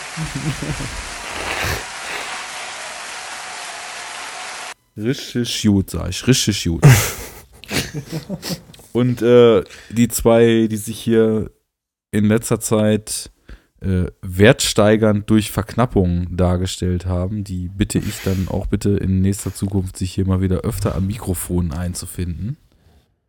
Und Wir arbeiten dran. genau, schließe damit die Session. Es war mir ein Fest. Hasta la vista. Oh, Baby. ah. Ich fand's auch super. So. Hat wieder richtig Spaß gemacht. Richtiger. Enough talk! Genau. Gut, Okay, dann äh, spielen wir mal Outro, ne? spielen wir mal Auto. Ciao. Ein neues. Zur Feier des Tages.